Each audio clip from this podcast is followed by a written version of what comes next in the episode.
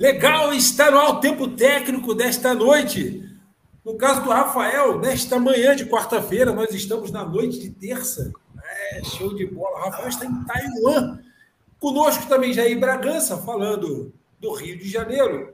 E Marcelo Rodrigues, falando de Poços de Caldas, Minas Gerais. Então, nosso boa noite primeiro vai para o Rafael. Tem dois segundinhos de delay aí, a gente vai respeitar um pouquinho, dar um respiro para o Rafael poder responder. Rafael, muito obrigado, boa noite. Tudo bem, campeão? Boa noite, professor Palmieri. Boa noite, professor Jair, professor Marcelo. Desculpa esse, esse pequeno delay que tem, a distância acaba nos limitando em relação a isso, né? Mas já agradecer o convite, é um prazer imenso poder estar com vocês aqui noite daí do Brasil e assim aqui para mim e esperamos que é uma experiência muito válida aqui de informações e eu me coloco à disposição para o que precisarem. Legal, show de bola. Meu caro Jair, tá tudo bem, Jair? Aí na Vila da Penha, onde você é prefeito no Rio de Janeiro? E tudo bem, o eleitorado é sempre presente. E tudo tranquilo dizer da minha satisfação e mais uma vez participar aqui do nosso programa. Hoje, especialmente, com o nosso professor Rafael Rotti. É Rotti ou Rossi? Depois me corrija. Sou muito bem italiano. A pronúncia, a pronúncia correta, sim. Foi boa? A pronúncia correta ela é hot, ela é hot. Então, foi o que eu falei, desculpe. E humildade, né? Humildade acima de tudo, né, Jair? Porra, mandei e acertei na mosca. tá, Com certeza, parabéns. essa noite aqui conosco. Obrigado aí pela sua presença e aceitar o nosso convite. Obrigado. Fala, Marcelão. Boa noite, Marcelo. Francisco Palmeira, boa noite. Boa noite, professor Jair. É um prazer estar aqui com o professor Rafael, né, que esteve com a gente aí acompanhando a outra live passada. Ter sua presença aqui, eu tenho certeza também que vai agregar muito.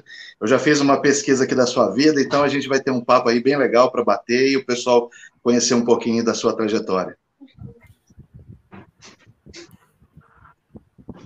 Ó, legal. É, vou só reforçar. O, o Rafa, ele tem. Boa intimidade, né, Rafa? Vou te chamar de Rafa. Ele tem um delayzinho lá de segundos. A gente, quando perguntar. Bom, o Marcelo entende bem disso trabalha na emissora de TV, né? A gente tem que dar uns dois, três segundos para o Rafa poder receber lá a mensagem inteira e poder responder a gente. Então, antes do, da gente soltar aqui para o Rafa, nosso boa noite para o Wagner Moraes, que já é sócio aqui do programa, ele entra antes do programa começar. Do Jair Bragança, alô Bragança, da família Bragança do Rio de Janeiro, herdeiro da, uh, dos da mil coroa. Ubers. É, dos mil Ubers que o Jair toca lá no Rio de Janeiro, ele, é ele anima festa infantil no Rio de Janeiro, ele tem carros de Uber, uma frota de Uber no Rio de Janeiro. Aqui também, ó, a Nara Matos, se eu não me engano, a Nara tem mais de uma conta. Essa Nara aí é aquela que manda lá na casa do Romeu, se eu não estiver errado. Né? É ela que manda lá, manda prender, manda soltar, enfim. E o Bragança está falando, parece que mais troféus na galeria do Bragança gente tem mais troféu seu aí, viu, Jair? Parece que seu, é, a, sua, a, sua, a sua coleção aí tá bonita, viu? Jair tem sempre um, um negocinho novo aí. Depois conta pra gente que troféu que é esse aí, Jair. É troféu novo? O que, que você arrumou aí, Jair? É. Ah. passarinho dele, passarinho dele. Tá certo, Jair. Tá é, certo. É, isso aí é é um hobby do meu filho que eu, que eu participo eventualmente, mas é, ele queria que eu falasse sobre isso. O assunto que... aqui é, é futebol, fala. Não, beleza, beleza, beleza. Eu, não entendo, eu não entendo nada de, de passar. O Garrincha, o Garrincha também gostava dessa parte aí, ó, Jair. É, é. Isso aí já me custou quase um emprego, já contei essa história 30 vezes. É verdade, é verdade. Mas o Rafael, que ainda não sabe, e para todo mundo que já ouviu pela milésima vez, eu vou contar de novo que eu me apresentei no Fluminense como reforço para treinar goleiro com a gala de Curió na mão. Mas Botei no chão para assinar o contrato. Vai, pô, isso aí faz parte do foco. E como, e como a BTG também é história, então vou contar uma história do Garrincha em Poço de Caldas. Aqui foi o último jogo né, que o Garrincha fez com o time do Olaria, foi o encerramento da carreira dele jogando futebol. E quando ele chegou aqui em Poço de Caldas, disse que o zagueirão, um zagueiro grandão do Olaria, né, encostou nele, aí ele falou pro, pro zagueiro assim, ó, cola em mim, tudo que eles me derem eu vou dar para você. Ele ganhou muitos presentes em Poços de Caldas. Até o Esporte Protocolar veio fazer uma matéria desse último jogo dele aqui em Poços. E sabe o que ele pediu no final? Que ele queria um canarinho. A única coisa que ele queria. Então, é uma história bacana de um jogador estrela, tão simples, humilde, né? Que se perdeu, vamos dizer assim, né? Por causa de coisas que acabou acontecendo na vida dele e de algumas pessoas também que não ajudaram na hora que ele precisou, né? E aí, simplicidade humilde, né? Querer um canarinho. E aqui tem muito, né? Até hoje. Na minha casa aqui, eu tenho aqui uns 40. Não Vem fale isso todo não. dia. Senão o Jair vai, vai viajar aí para Poços, vai, não, vai levar... Não, não, não, mas ele tem tudo solto lá também. Aqui, Esse é solto, é. Esse é, a gente põe comida todo dia. Esse meu divertir é aqui. Do, é campeão do Rio de Janeiro, mas por uma que, que, que humildade, hein, Jair? É muito humilde. Eu tenho orgulho da minha humildade. Vamos, vamos virar o jogo pro Rafael. Ih, rapaz, olha, eu ia falar do cara, o homem caiu, pô. Brincadeira. Ele volta já já. Para quem não sabe, Rafael Rossi tá lá em Taiwan. Tá longe, são. Quantas horas ele falou? É, de fuso? 38, né? Não, de viagem, né? É, no total. São... É, para viajar é isso, mas de. Lá é, acho que é 7 horas. Ah, 11 horas, 11 horas de 11 horas, isso. É, é, lá é 7 horas da manhã, aqui a gente está 8 horas da noite. Ele gentilmente topou vir bater um papo com a gente. É normal, né? Ele pode dar um BO aí, a conexão realmente sofreu um, uma, uma fragilidade. Ele está voltando já, vou colocar ele aqui na tela. Mas lá a capital do 5G, lá resolve-se rápido. Pois é, rapaz. Está aqui, ó. Meu caro Rafa, ouvindo a gente aí? Gente, desculpa aqui. Tive uma, um pequeno probleminha aqui só da, de interrupção do sinal, mas acabei já, já voltando aqui, me desculpe. Tem problema não. E, e, se acontecer com a gente também, a gente vai. A gente clica e volta, né?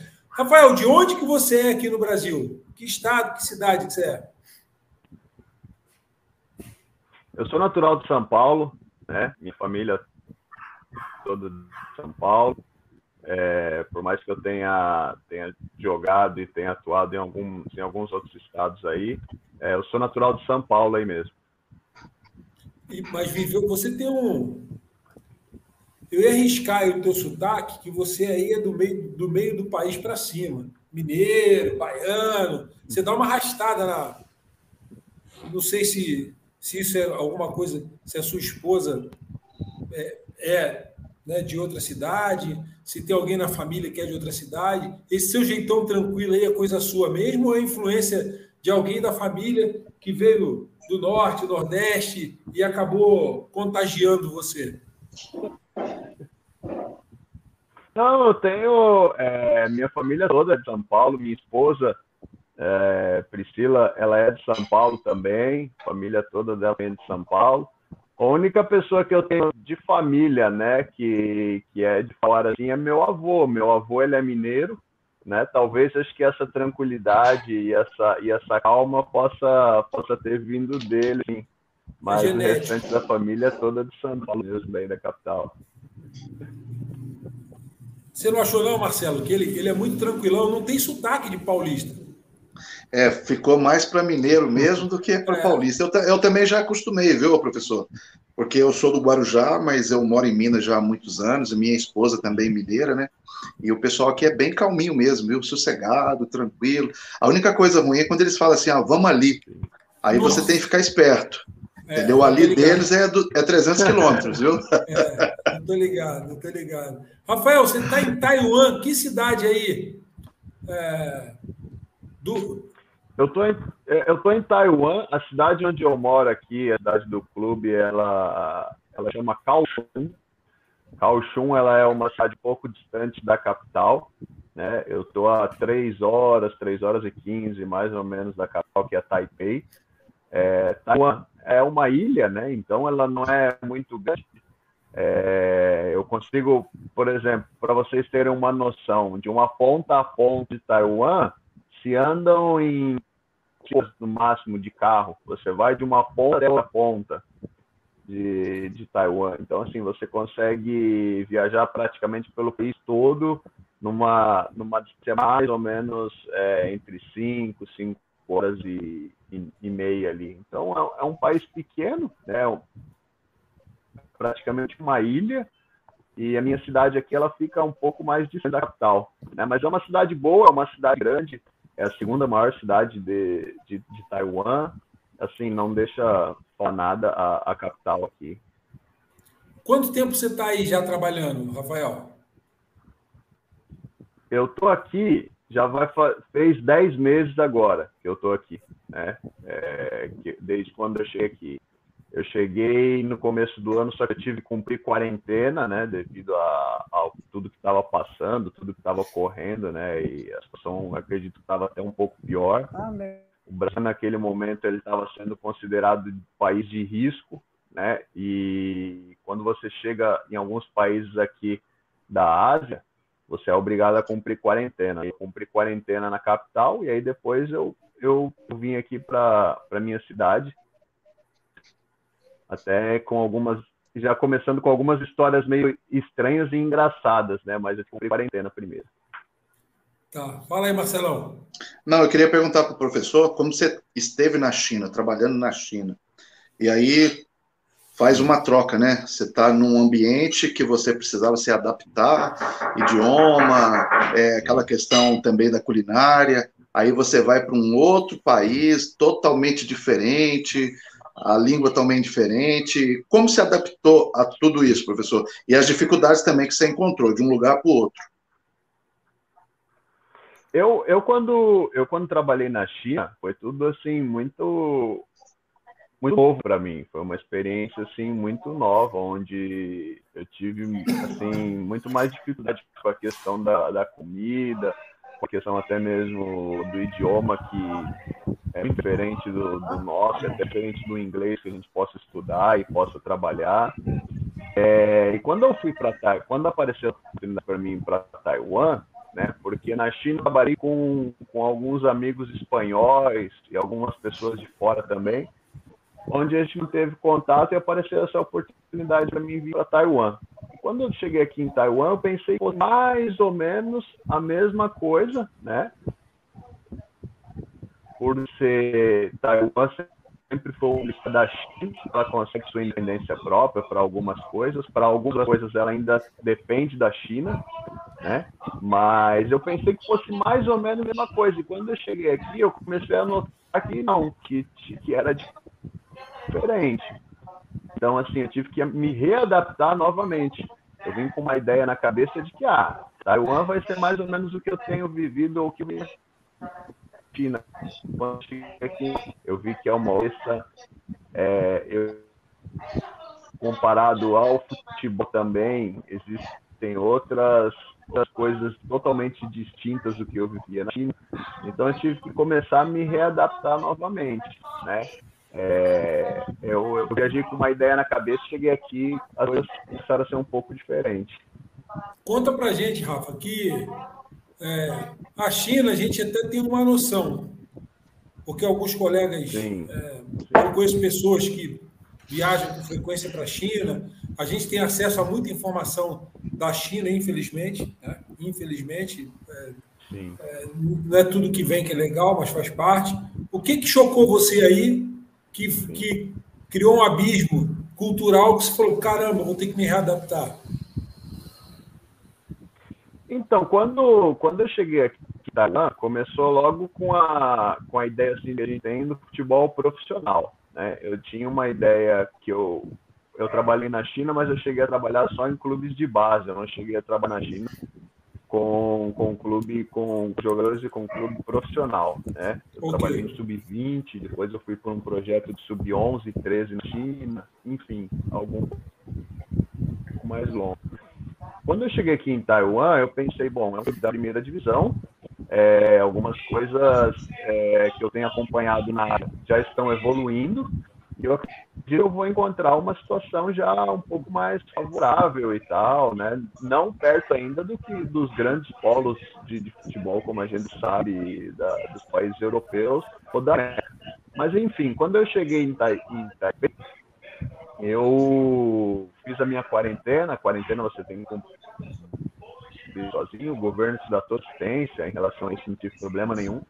E aí, quando eu saí da minha quarentena, é, eu, o diretor do clube foi me buscar lá, na, lá, lá em Taipei. E essa história é uma história bastante engraçada, porque quando eu conto, o pessoal não acredita. O pessoal acho que vai falar que eu estou inventando ou que alguma, alguma, algum sonho da minha cabeça.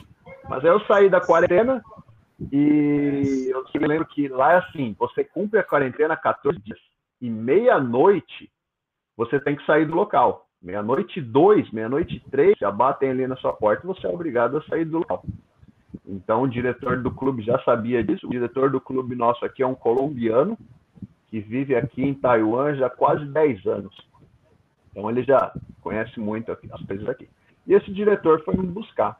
Estava lá na porta da, do centro de, de, de, da quarentena, de quarentena, com quarentena. Enfim, cheguei, me cumprimentei ele ali, a gente começou a conversar e tal no caminho. E eu vi que a gente começou a andar de carro e esse diretor, eu estava sentado do lado dele, eu vi que ele começou a dar umas pescadas. Falei, pô, meu, complicado. Porque eu tinha, eu tinha ali, tinha mais quase quatro horas ali de, de, de viagem de, de carro. E era, isso era meia-noite, já meia-noite dez, meia-noite quinze, quando a gente começou a ir. A gente não poderia parar, porque no dia seguinte tinha um compromisso muito importante já aqui no clube, já logo cedo. Então, se a gente para, eu com esse compromisso aqui, que eles falaram que, que ia ser muito importante. Então, eu não podia falar para ele, ó, vamos ficar aqui num hotel, tá, algum outro daqui, e vamos para no dia seguinte. Enfim, quando você pega a estrada em Taiwan, é muito engraçado, porque são, são poucos acessos para cidades, assim. Então, é, é estrada e vai embora, vai embora.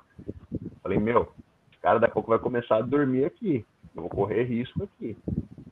E aí eu sei que começou 15, 20 minutos ali, ele dando uma escada, dando uma pescada, daqui a pouco eu falei assim para ele, falei, você quer que eu, você quer que eu dirijo?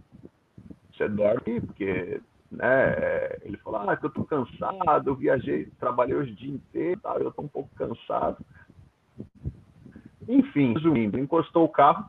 Na primeira experiência já em Taiwan, tive que dirigir um carro com as leis de Taiwan, sem eu poder. É, a minha habilitação, ela é do Brasil, né? Mas, enfim, as leis são todas diferentes em relação às leis de trânsito.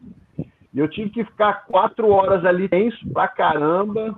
Coloquei, cidade, coloquei o, o, GPS no celular ali do lado ali, que, que ele tinha também para colocar. E assim, foi coisa instantânea. Quando esse cara pegou e sentou do meu dois minutos ele estava roncando já do meu lado de uma maneira que meu, o cara estava absurdamente cansado, esgotado.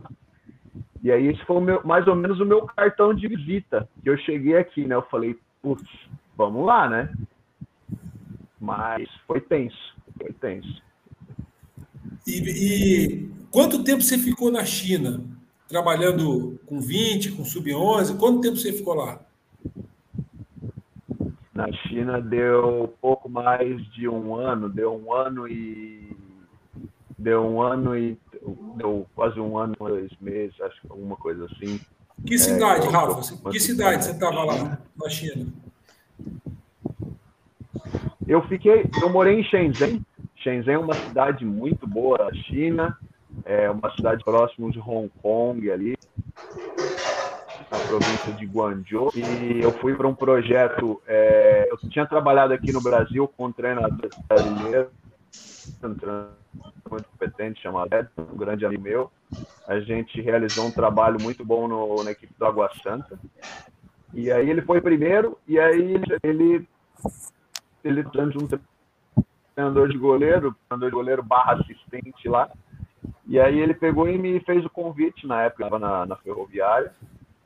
E aí eu, eu fui para lá e acabei ficando esse tempo com ele. A gente fez um trabalho muito bom lá, com primeiro com a equipe sub-20, que não passava de primeira fase da, dos campeonatos de Queens, e a gente conseguiu chegar até a final da competição, perdendo nos pênaltis.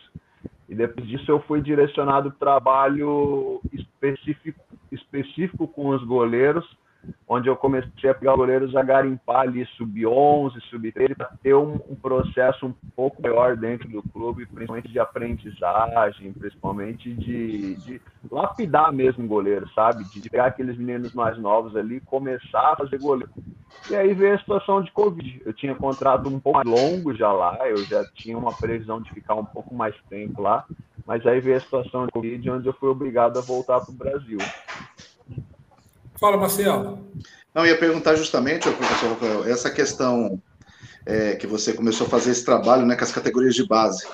É, você tentou fazer um trabalho pedagógico né, com, com as categorias, do sub-11 até a categoria onde você trabalhava.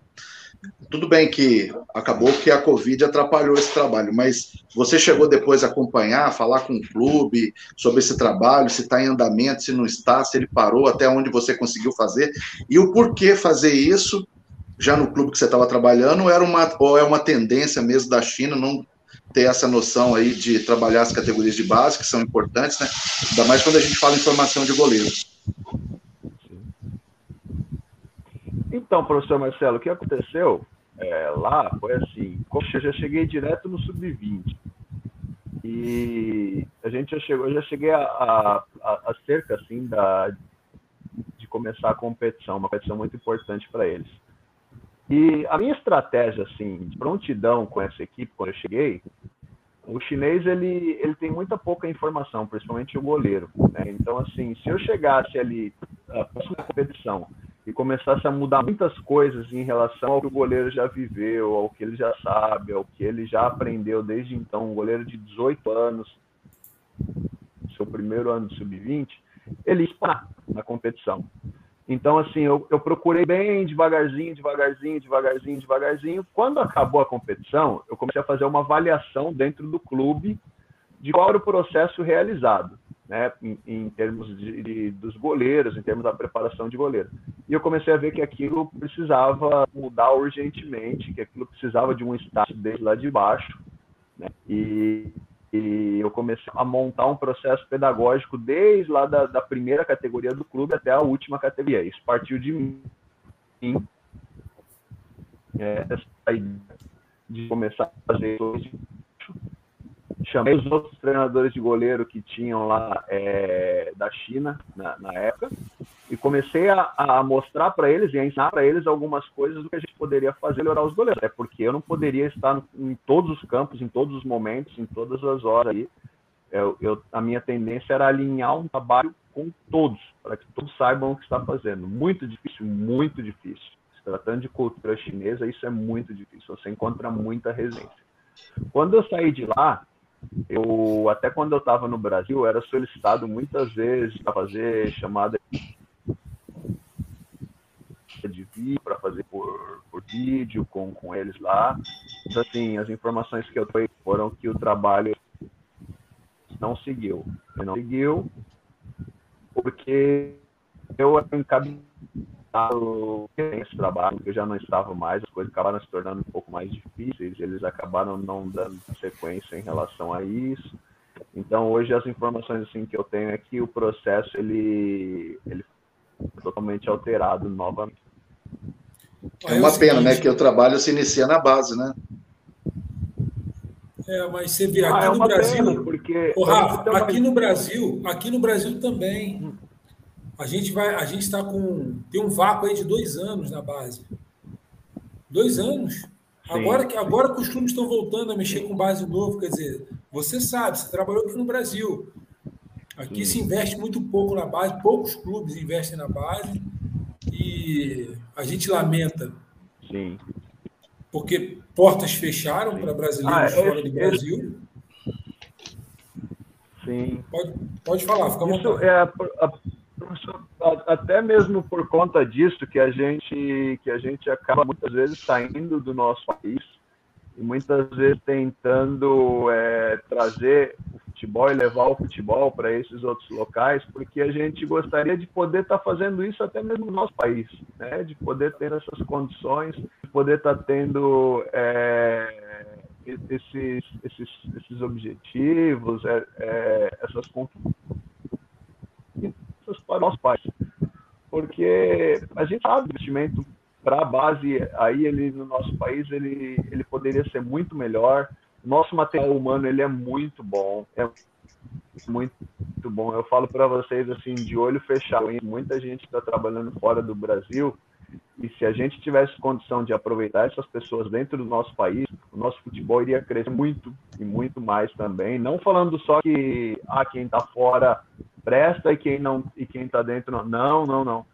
Ainda somos os melhores muitas coisas do que a gente faz e do que a gente vem fazendo. É, esse papo de que valorizar é, as pessoas de fora e tal, esse tipo de coisa, acho que a gente tem que respeitar, sim, mas a gente tem que entender que o brasileiro ele tem uma capacidade, sim, de poder fazer futebol e de fazer um, um bom futebol e de evoluir os nossos atletas, de poder montar os nossos jogadores de uma maneira a nível de excelência mundial ainda. Ainda somos, ainda somos isso sim, se a gente, se a gente quiser. Jair tem alguma colocação aí, Jair? Fica à vontade. Bom, você, com três universos diferentes, você sai daqui já com uma certa bagagem, vai para a China e se surpreende com tudo que acontece. Depois, logo a seguir, você tem essa mudança. E num país pequeno e próximo, você disse que viu muita diferença.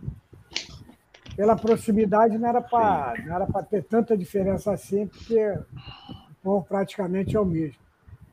Eu queria saber de você qual foi a diferença que você, saindo daqui, foi para a China e teve essa experiência e depois já foi indo aí para essa nova etapa, já outro tipo, quais foram as experiências, a diferença de tudo isso e qual seria uma característica assim do, do, do, do, do povo goreiro chinês? Que eles têm mais facilidade ou que eles não aprendem de jeito nenhum? Então, professor Jair, é, quando eu, eu tive a passagem pela China, aquela imagem que eu criei do futebol, mesmo profissional de futebol na China, eu, como, como falei, eu vim aqui para Taiwan, e Taiwan ainda é um país muito pouco desenvolvido em termos de futebol.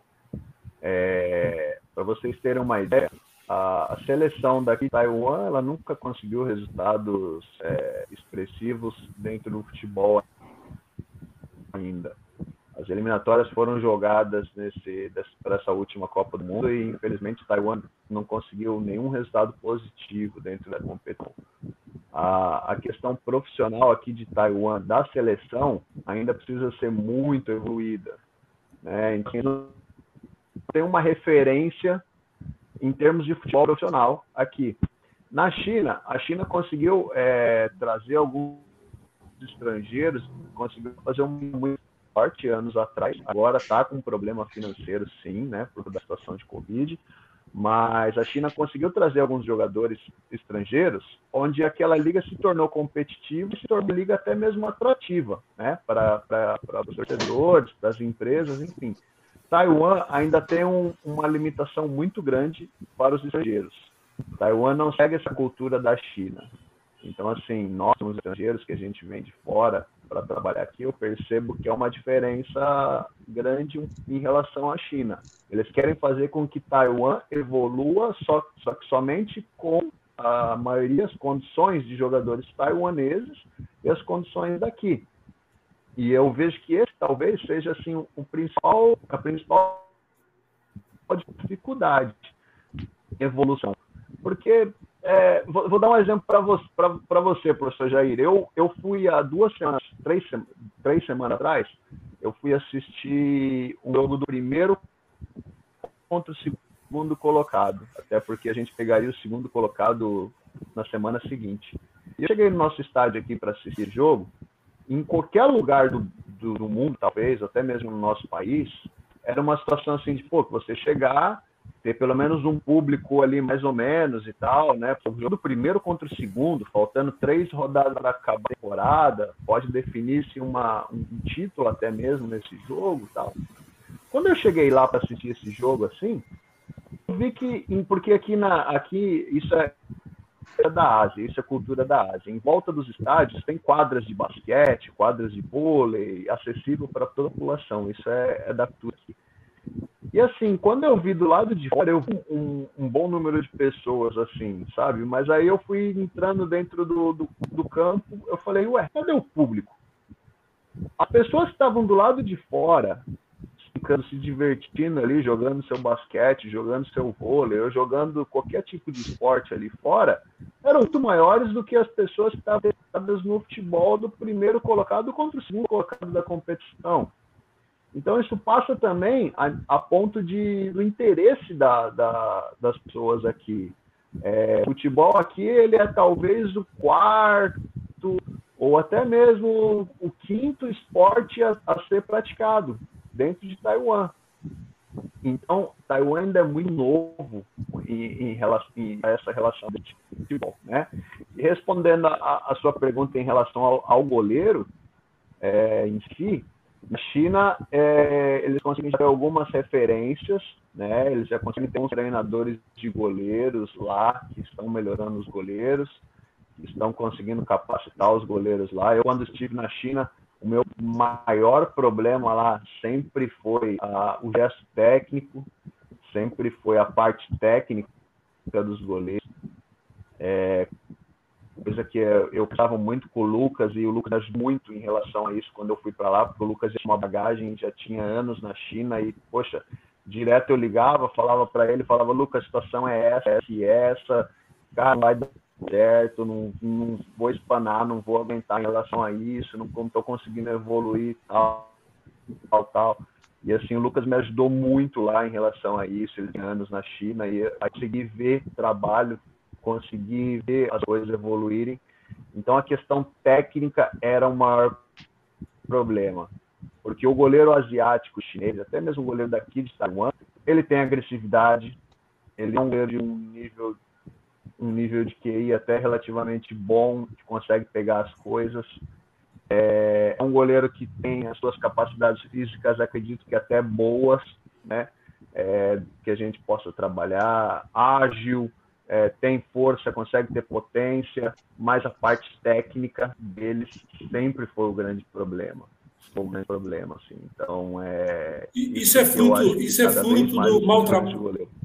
Do mau trabalho na base, Rafael? Você acha que é isso? Com certeza, com certeza, com certeza.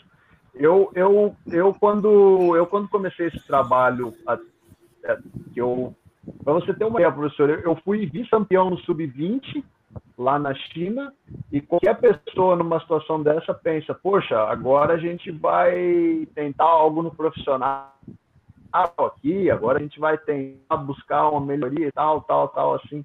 Meu primeiro pensamento foi, vou atrás.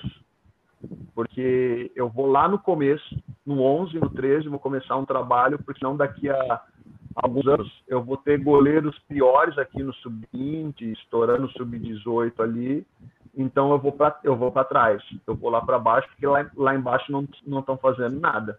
A maioria dos clubes com essas categorias menores não não tem um trabalho específico, não tem um trabalho específico. Os goleiros são treinados com os jogadores de linha, fazem muitas vezes os trabalhos técnicos jogadores de linha. Quando eles são estimulados a algo com na preparação de goleiros, são algo assim muito simples muito diferente do que precisa ser feito naquela idade especificadamente. Né? É uma idade de lapidação, é uma idade de aprendizado, é uma idade que as valências físicas elas ainda podem serem totalmente exigidas ao, ao garoto, ao menino ali. E o que a gente via aqui era coisas absurdas né? Eram coisas absurdas, era coisas de é, você ficar dando castigo a goleiro, é coisa ainda daquela coisa de cultura de que ah, é, se não consegue fazer, o treinador de goleiro grita com o menino ali, chega quase a agredir o menino ali. E aí, eu fui eu fui goleiro, né? Então eu sei é, é, muito bem o quanto o lado psicológico pesa nessa posição, né? Nessa nossa posição. Então, assim, poxa, você tem um menino que está ascendendo ali na sua, no seu começo de carreira, nos seus 13, 12, talvez 14 anos. Se você não tiver uma atenção psicológica em relação a isso, pela posição que ele está querendo ser que ele está tentando ser na vida dele, ele não vai conseguir, ele vai espanar. Então, assim, o que eu percebia era que também o processo psicológico aqui, ele era muito defasado, ele era muito ruim. Não tinha, não havia. Então, isso acaba, acabava limitando muito a evolução de um goleiro aqui dentro. É, esse, esse seria o maior impacto. Eu, eu, tenho uma pergunta também de curioso, que é qual o primeiro esporte em Taiwan, Rafael? Qual que é o primeiro? Individual, né? Beisebol. Beisebol. Individual. Individual, professor Marcelo. É, isso é uma característica da, da Ásia. É,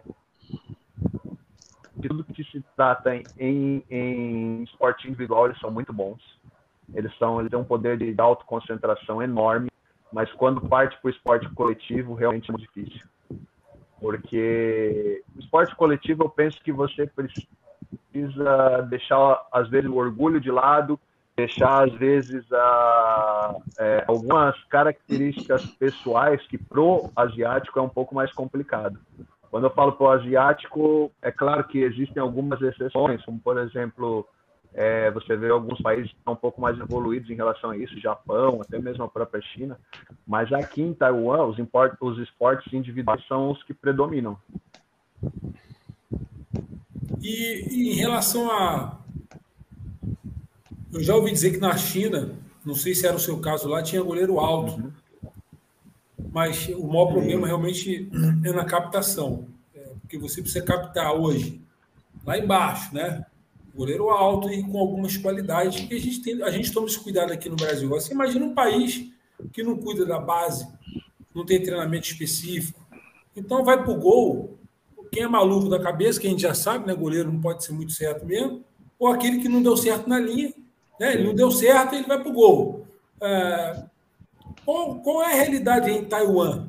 Né? É, você, você, quando um goleiro chega para trabalhar com você, esse goleiro ele tem talento ou jogar ele no gol porque ele não sabia fazer mais nada? Qual é a realidade da posição aí, pensando, é, você está num profissional, mas você deve ter pego o goleiro profissional, os que você está treinando, você já, já conseguiu ver quais são as aptidões, quais são as deficiências.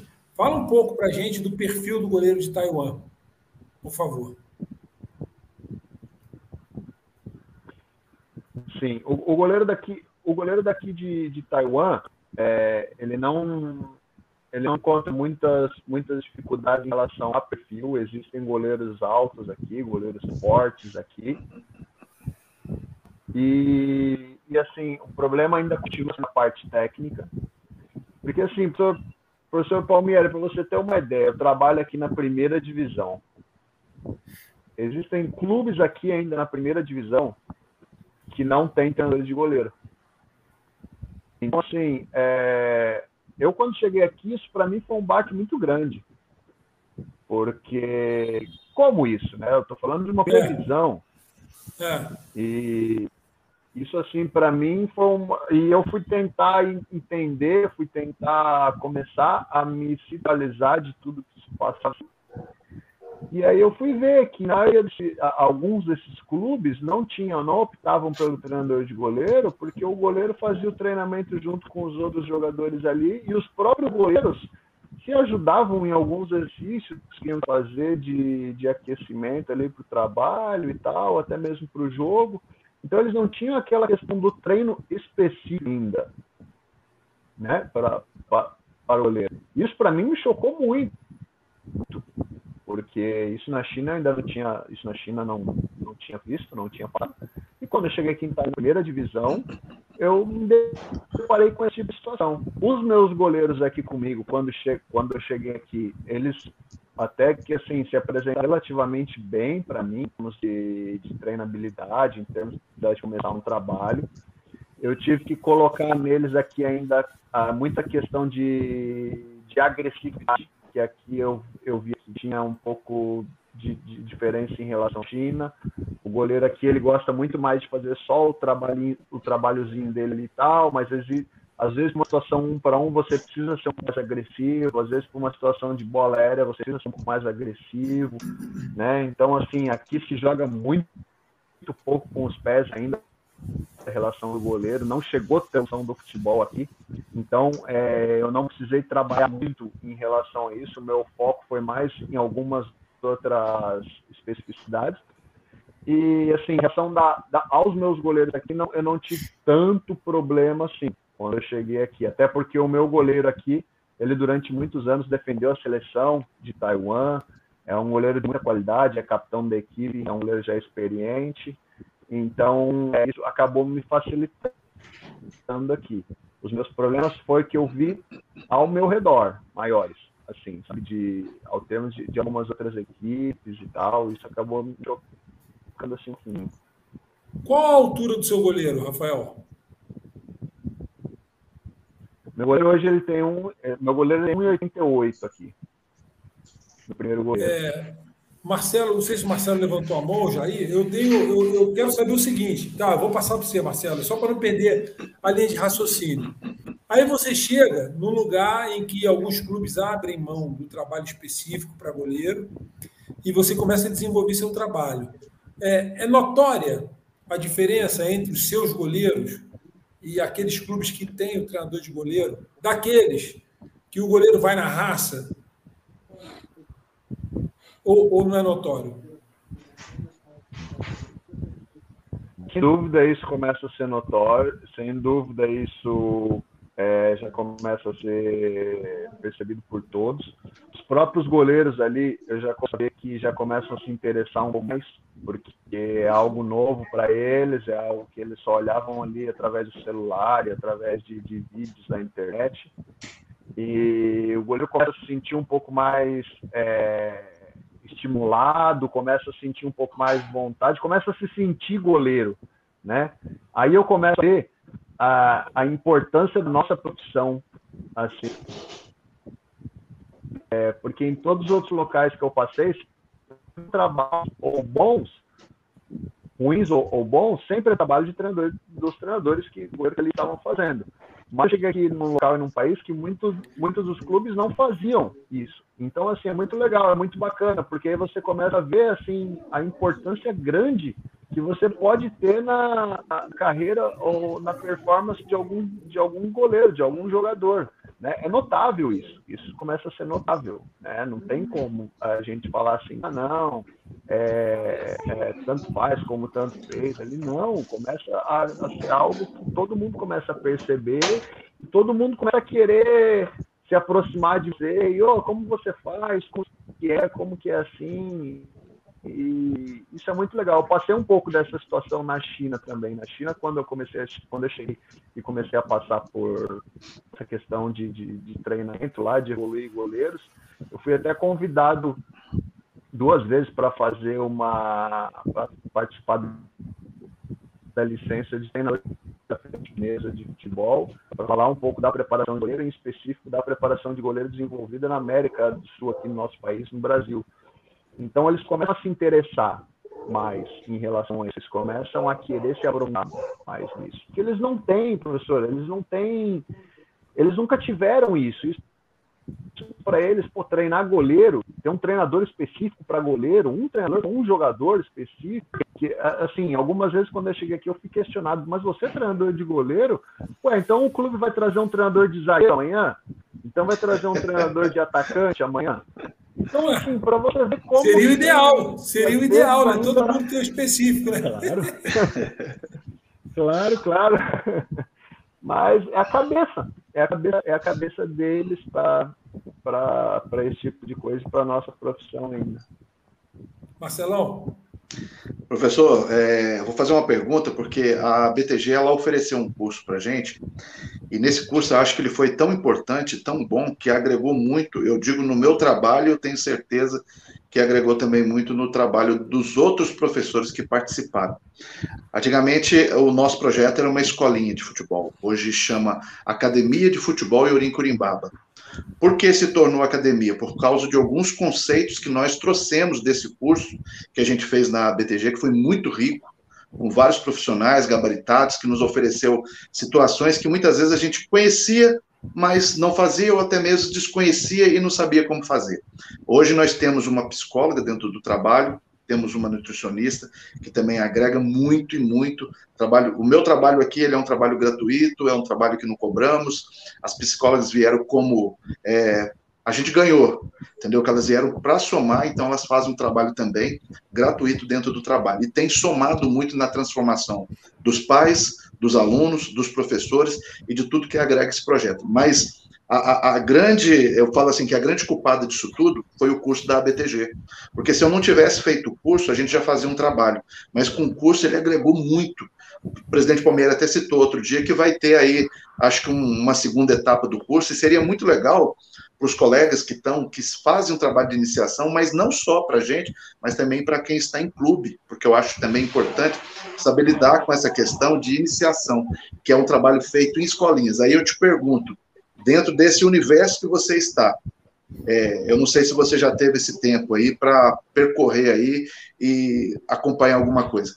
Como que é o trabalho das escolinhas hoje aí em Taiwan? E como que é feito é, é, é aquela coisa que hoje a gente faz aqui, leva um avaliador ou leva o garoto no clube para ser avaliado e muitas vezes ele tem a chance de ficar. Por exemplo, essa semana eu estou com quatro garotos nossos aqui do nosso projeto no Flamengo e um, um é goleiro, três são de linha. Só que a gente trouxe um avaliador, os garotos fizeram o trabalho aqui bem feito, foi avaliado, foi levado para passar uma semana no Flamengo. Como você trabalha na Ferroviária, a Ferroviária hoje também é uma parceira aqui do nosso trabalho, que conhece o nosso trabalho, sabe como que a gente trabalha. Aí eu queria saber, nesse universo que você está hoje, porque assim, é, a gente fala de o, o, esporte individual, mas se preocupa também esse trabalho feito aí fora dos clubes? É, assim, primeiro, professor Marcelo, parabéns pelo trabalho que, que você realiza e que vocês fazem. Eu isso é muito importante que existem mais pessoas e mais projetos assim que para a gente poder evoluir os nossos jogadores principalmente de base. É, como você mesmo disse, eu, eu fiz eu de, de processo da ferroviária durante algum tempo aí é, então, é, existem locais aí no Brasil que estão fazendo isso com muita excelência ainda, a Ferroviária é um deles. E aqui onde eu tô, eu vou dizer para você que isso nesse momento é, é impossível aqui. É, porque assim, Taiwan ele, ele, ele passa por um problema primeiro cultural e político, porque para vocês entenderem um pouquinho, Taiwan sempre foi, vocês já devem saber, Taiwan sempre foi uma república China e há alguns anos foi ganhou sua independência própria. Taiwan ganhou sua independência própria, porém, para algumas coisas ela não tem independência e ela não é vista como um país. Por exemplo, na Organização Mundial da Saúde, ela não pode responder como Taiwan. A China responde como Taiwan. Para algumas outras coisas, esportes olímpicos alguns outros esportes, Taiwan responde por Taiwan. Então ainda existe aquela diferença, é independente, não é independente, tem a sua independência, não tem a sua independência. Aonde está isso? Existem pessoas aqui em Taiwan que querem trazer as academias de futebol e querem trazer as escolinhas de futebol, principalmente com pessoas, com, com estrangeiros de fora. Isso é coisa que eu via muito acontecer na China. E, por exemplo, tem a academia do Juventus, da Itália, academia do Manchester United, academia do Barcelona, e aí tem um treinador estrangeiro ali ensinando futebol e tal, e tendo isso aqui em Taiwan é impossível, né?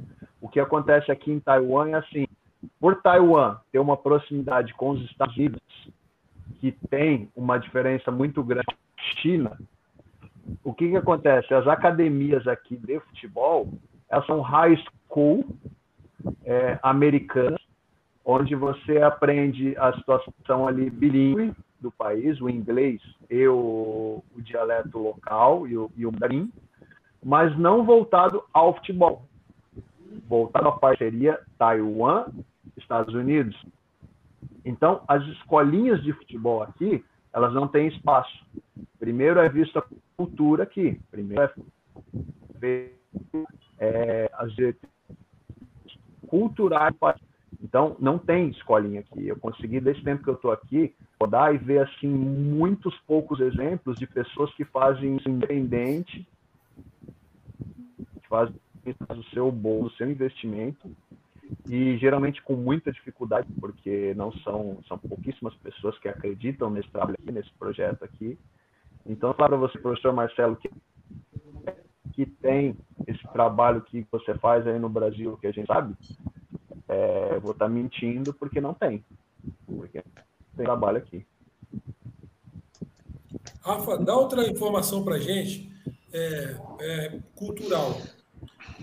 Sim. Em relação ao dólar, qual é a moeda aí e quanto ela vale em relação ao dólar? Aqui hoje, se eu não me engano, não sei se é 6 dólares, 6 reais, alguma coisa assim que o né, que está valendo nosso, a nossa moeda aqui. Aí, em relação ao dólar, quanto vale? E qual a moeda? Uhum.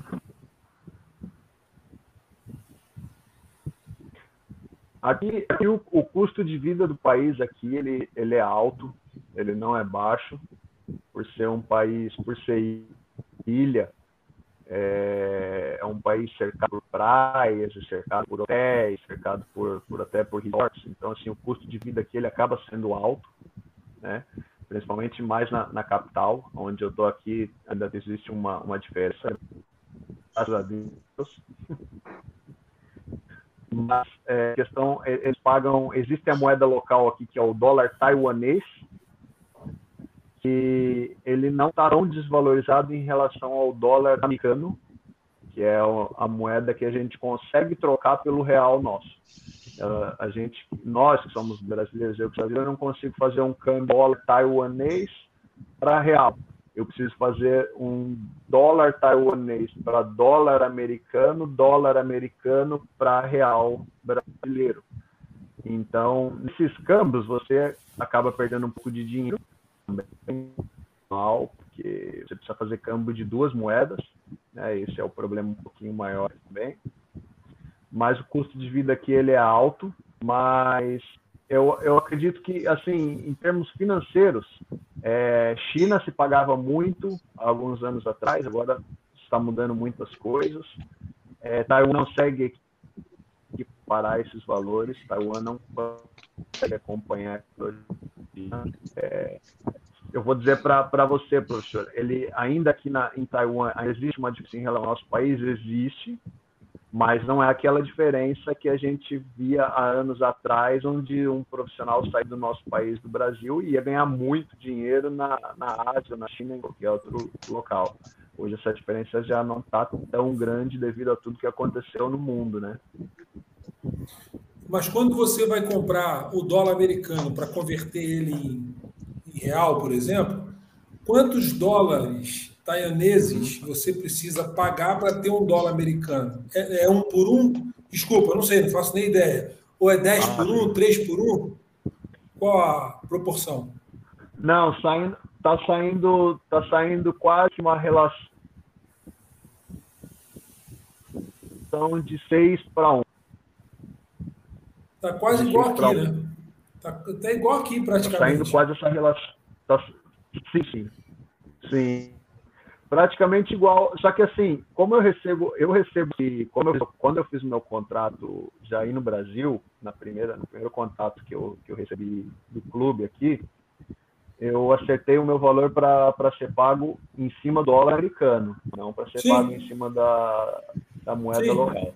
Por que, que, eu, que eu optei em fazer isso, né? Porque assim, eu não sei, o PIB de Taiwan, ele é muito, ele é muito alto, ele é um ele é um PIB muito, assim, a nível mundial, considerado um dos melhores até.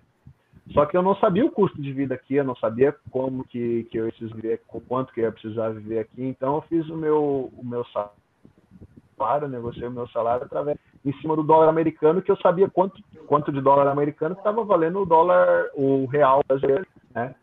Mas é, a diferença, assim, se, se, eu tratar a diferença direto de, de dólar taiwanês para real, ela não acaba sendo tão grande, não. E, vou, vou te fazer outra pergunta, até para quem está ouvindo e para a gente né, ter uma referência. Por exemplo, é, se você for. Eu vivi no Chipre, um período, que também é uma ilha, né, no Mediterrâneo. Também fazendo esse trabalho de treinamento de goleiro, trabalhei num time lá chamado Etnikosakna. É, você ia no McDonald's lá, a gente está falando de cinco anos atrás. Então, se tem diferença, porque o Covid deu uma, deu uma pancada no mundo, então deve ter aumentado. Mas vamos lá. Aqui, para você comer um McDonald's, que é um lanche comum que todo mundo gosta de fazer um fast foodzinho, você vai pagar 34, 35 reais um combo, né? 35 a 40 reais um combo com uma batata frita, um sanduíche decente e uma Coca-Cola grande. Lá no Chipre, por exemplo, a gente pagava, eu pagava 3 dólares e 3 euros e pouco. Então hoje vamos imaginar que está caro lá, dobrou, 6 euros. Vamos imaginar, estou chutando lá em cima, 100% de, de aumento. Não deve estar tá isso. Quanto custa aí? Primeiro, precisa saber se tem McDonald's, né? Mas quanto custa aí comer um, um lanche do McDonald's? Para a gente ter uma ideia, porque mesmo sendo 6 por 1, e aqui está 6 por 1, 7 por 1 em relação ao dólar, mas às vezes o poder, o poder da moeda vale mais. Então dá uma noção para a gente, Rafael, sim, sim. se o dólar taiwanês tem mais força que o real brasileiro, é, e se você que sabe quanto custa, por exemplo, Quanto custa um lanche aí do McDonald's? Pense uma noção.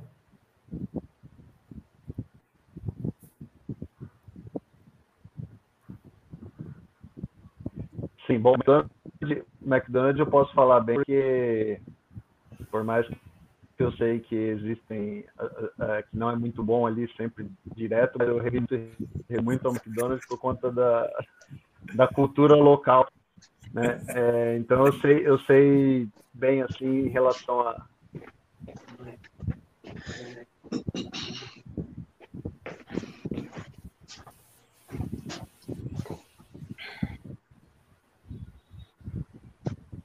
Estamos te ouvindo, Rafa. Pode falar. Então, eu sei bem é, em relação a essa questão do McDonald's aqui. O McDonald's aqui, para comer um combo, né, que a gente fala aí, combo topzinho, né? Um lanche legal e tal. Eu não gasto mais que 20 reais aqui, de em torno de 18 reais, 19 reais esse combo. Esse combo do lanche bom, lanche top, a batata e o refrigerante é, para você fazer aquele combo legal, bacana. Ele vai sair 18, 19 reais na nossa moeda. O grande problema aqui, professor, é que assim, algumas outras coisas aqui se tornam muito mais caras aqui. É, Para você ter uma ideia, tudo que é derivado de tudo que é derivado ali da de leite, tudo que o queijo, a questão do leite mesmo, a questão da manteiga, ela é muito cara aqui.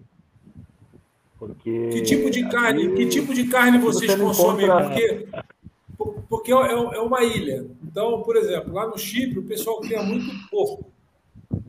A, a carne de porco é a carne mais pelo menos eles comem muito carneiro e tal, uhum. mas não tem muita planície, não. Eles, eles, eles têm muita criação de porco lá, é uma carne que a carne de porco lá não sei porquê, mas é melhor que a nossa carne de porco aqui. Estou falando do Chipre. Essa é a última experiência que eu tive lá fora. Aí, o que, que o pessoal. Eu pensei que fosse é, frutos do mar, porque é uma ilha, né? Você fala, pô, o pessoal sai de navio aí, pega os frutos do mar e a gente vai consumir aqui. Não que não tinha, comi peixe também e tal. É, mas não era. Não é que nem você chegar, por exemplo, no litoral brasileiro, principalmente no norte e nordeste, o povo consome muito peixe. É comum. Então fala pra gente, o que, que você come aí, cara? Como é que você se vira além do McDonald's?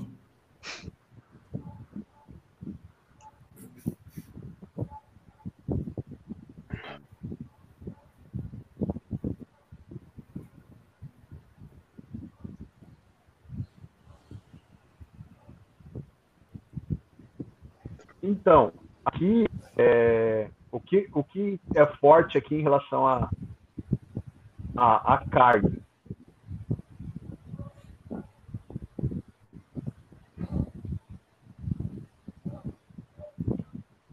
Qual carne, Rafa? A gente está te ouvindo, pode falar.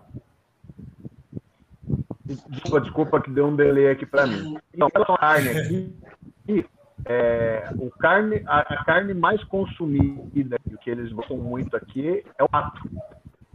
Oh. Né? É, o pato aqui, a carne de pato aqui, ela é consumida assim absurdamente.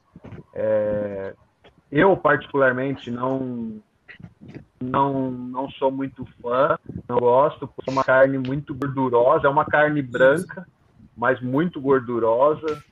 É, ela é um pouco parecido com o frango, mas é de um de, de assim muito gordurosa mesmo. Então eu não eu não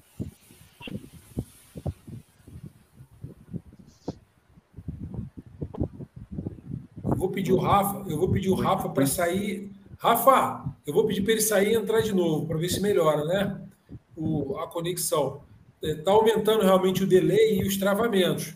O Rafa, para quem está chegando agora, está ouvindo aí a nossa conversa, ele está em Taiwan, trabalha num clube lá é, na capital e lá é de manhã, amanhã é de quarta-feira já, a gente está aqui na noite de terça. Eu sou apaixonado vermelho. É, Rafa, é muito difícil, eles não encontram. o caiu. É, mas já já ele volta. Vamos aproveitar para trazer aqui o Cominote, Cominote chegando na área. Cominote, tudo bem, Cominote? Cominote está numa confraternização, né? Isso, professor. Boa noite. Eu não poderia deixar de mandar um recado para vocês, agradecer aí pelo empenho de vocês, pelo pessoal. Jair, um abraço, Palmeiras, um abraço, Marcelo, um abraço. Ó.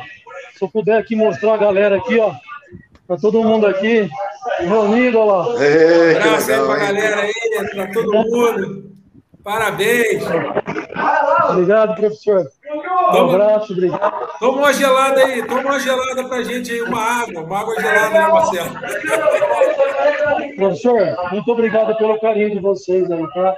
Valeu, Camilo. Rafa, um abraço, cara.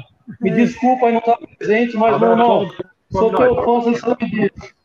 Sou teu fã, acompanho o seu trabalho muito. Fica com Deus, meu irmão. Tchau, tchau, sucesso. Valeu, Caminote. Um abraço. aproveita, aproveita a live e os dois. Vai dar certo os dois goleiros seu aí vir jogar aqui, viu? Ótimo, obrigado. Tchau, tchau. Obrigado você. Valeu, Caminote. Fica com Deus. Obrigado. Boa festa aí. Já que a gente está no momento família, o cara colou aqui do meu lado e quer falar com vocês. Ele apareceu um dia, agora está aqui do meu lado. Deixa eu falar com os caras. Jogou bola também, mas rompeu o ligamento cruzado duas vezes, mesmo joelho, fez uma cirurgia. Tá aqui. Se eu não colocar, ele me bate depois aqui, Palmeiras. Vai lá, vamos lá, o filhão, né? Fala, rapaziada. Boa noite, licença. Como é que você tá? Tudo bem? tudo bem, presidente? Estou ouvindo meu pai falando aqui do, do professor Rafael, né? Tá, tá de longe aí, passando a experiência aí hoje, professor Jair, presidente Palmieri aí, meu pai sempre fala muito de você aqui em casa, das curiosidades da sua carreira. Para mim é um prazer aqui tá, tá falando um oi aqui só no meio de feras, né? Ah, esse é o Jairzinho do Marcelo. É, esse é o Jairzinho do Marcelo. É, esse aí não é fácil, não. Filho de jornalista, né? É. Filho, filho de jornalista, né? Um abraço, tá? Obrigado aí, você entrar, dá um oi pra Obrigado gente. Aí pela, bola, pelo carinho. É. Obrigado pelo carinho, um abraço, galera. Boa noite aí, bom descanso. Boa noite. Beijo no seu coração, valeu. Valeu. Continue, continue ouvindo aí.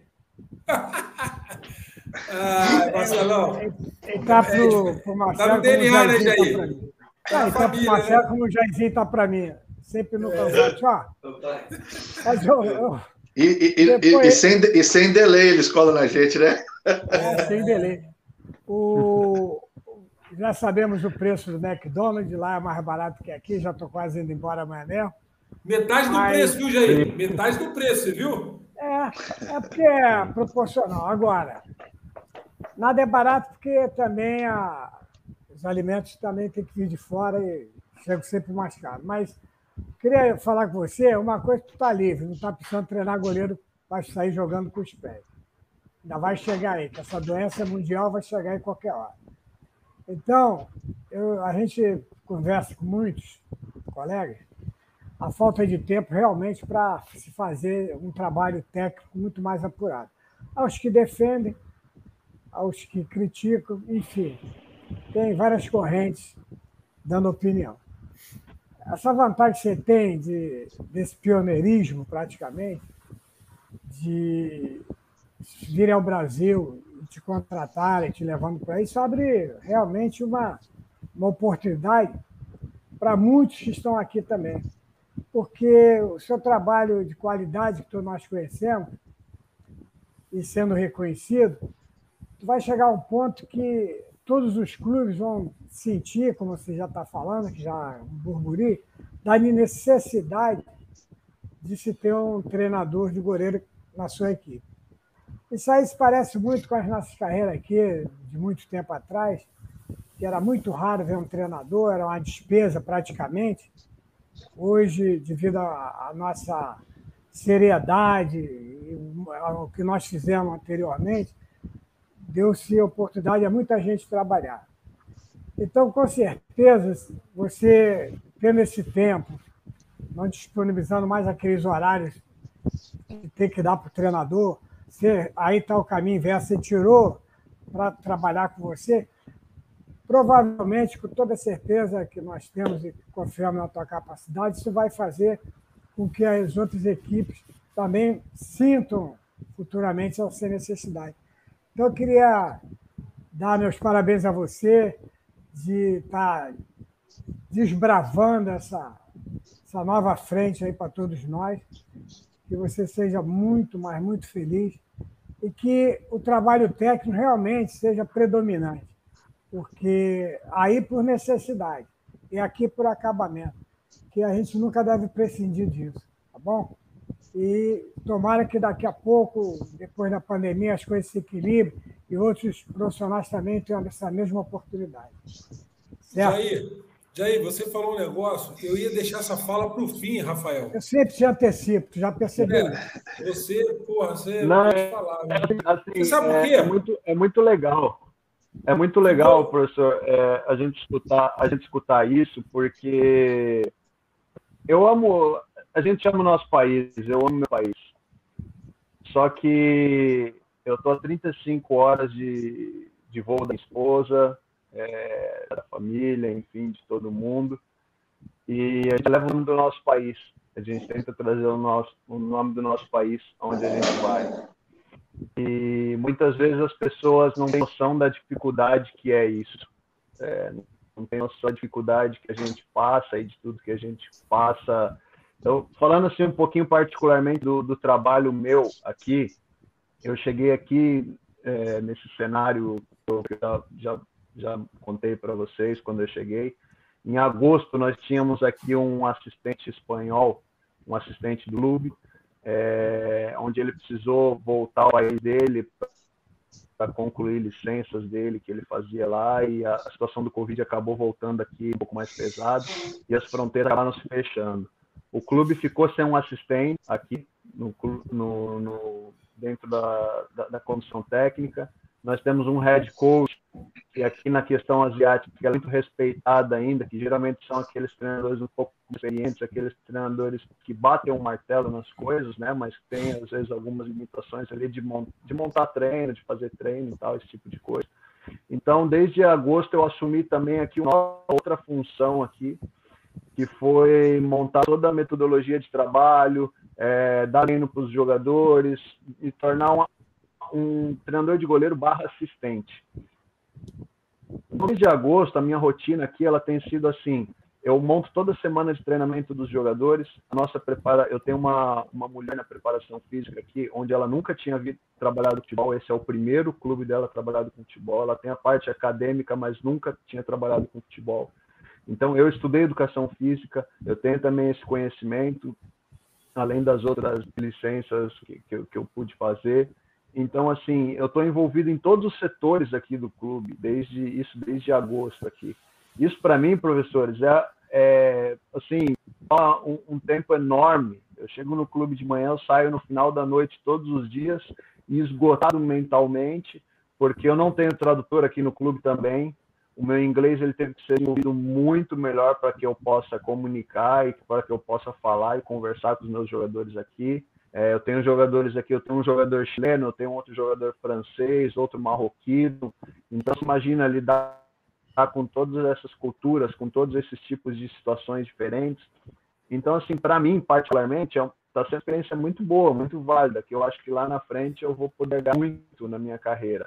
Mas a, onde eu quero chegar é que, assim, a dificuldade nossa em poder sair do nosso país, em poder levar o nosso nome é, a esses pequenos locais, esses pequenos que ainda estão se desenvolvendo, eu acho que é de, de, de, de suma importância.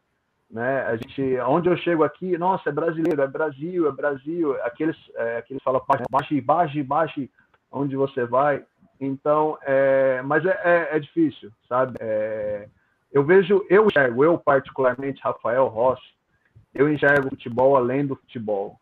Eu, eu vejo que o futebol, quando você começa a participar de alguns países que você ainda vê desenvolvimento, você ainda vê caminhando algumas situações, eu percebo que nós temos uma importância muito grande na vida das pessoas, sabe? Eu enxergo o futebol além do futebol, além só do, do que o esporte envolve ali. Eu tenho goleiros na China que trabalharam comigo anos atrás, que ainda assim me ligam, familiares me ligam, conversam comigo.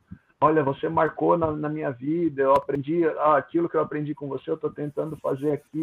Poxa, isso para mim não tem, não tem reconhecimento maior que pague isso sabe? É, de alguma maneira, eu sei que se esse menino vai se tornar um profissional ou não, ele vai lembrar daqui 10, 15 anos que teve um treinador de goleiro estrangeiro que ensinou aquilo para ele, que mostrou aquilo para ele, que mostrou alguns valores para ele.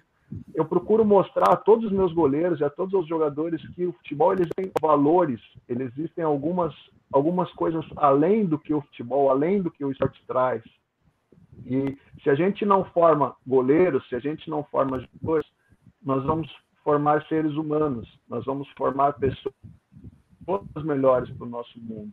Né? E um grande, é, um grande dificuldade assim que eu vejo que às vezes algumas pessoas no país saem do Brasil e chegam em países asiáticos aqui é o seguinte: você não pode querer transformar Taiwan em Brasil. Você não pode querer pegar tudo daí do Brasil, achar em Taiwan e querer transformar tudo desse jeito. Não vai ser assim. Não tem como ser assim. Eles são criados com uma cultura diferente. Eles têm aquilo que eles acreditam que nós temos que estar, muitas vezes concordando ou não, mas temos que se adequar. somos nós que temos que se adequar a eles, e não eles se adequarem às coisas que a gente quer impor de qualquer maneira. Né? Então, esse é o nosso papel. O meu papel quando eu fui para a China foi conhecer muitas coisas, mas aqui em Taiwan meu papel já eu já estou um pouco gabaritado de algumas situações passei. Então eu tento eu tento ser positivo na, na vida de alguém, porque amanhã ou depois, professor, o Rafael pode não estar tá aqui. Amanhã depois o Rafael pode não fazer mais parte desse desse aqui de Taiwan. Eu quero deixar algum valor, eu quero deixar alguma coisa, eu quero deixar algo onde aquele atleta que trabalhou comigo, onde aquele jogador levou algum contato comigo, vai lembrar, falar, nossa, eu tive daqui que me mostrou isso, que ensinou isso, que é muito legal, que é muito bacana. Então, essa é a minha missão particular quando eu saio do nosso país e quando eu tento levar o nome do nosso país a qualquer outro local. Essa é a minha missão. Eu vejo isso como obrigação. É difícil? É muito difícil toma muito. Eu, eu abro mão de muitas coisas da minha vida. Não só eu, como esposa, como a gente abre mão de muitas coisas, coisas que muitas pessoas às vezes não conseguem é, é, é, dimensionar. Mas é o, é, o, é o preço que a gente paga e eu acho que, que eu estou conseguindo tentar fazer isso da, da melhor maneira possível. Você está investindo na sua carreira. Fala aí, Marcelão. É, cultura, né, professor? Elas têm que ser respeitadas e a gente não consegue mudar, né?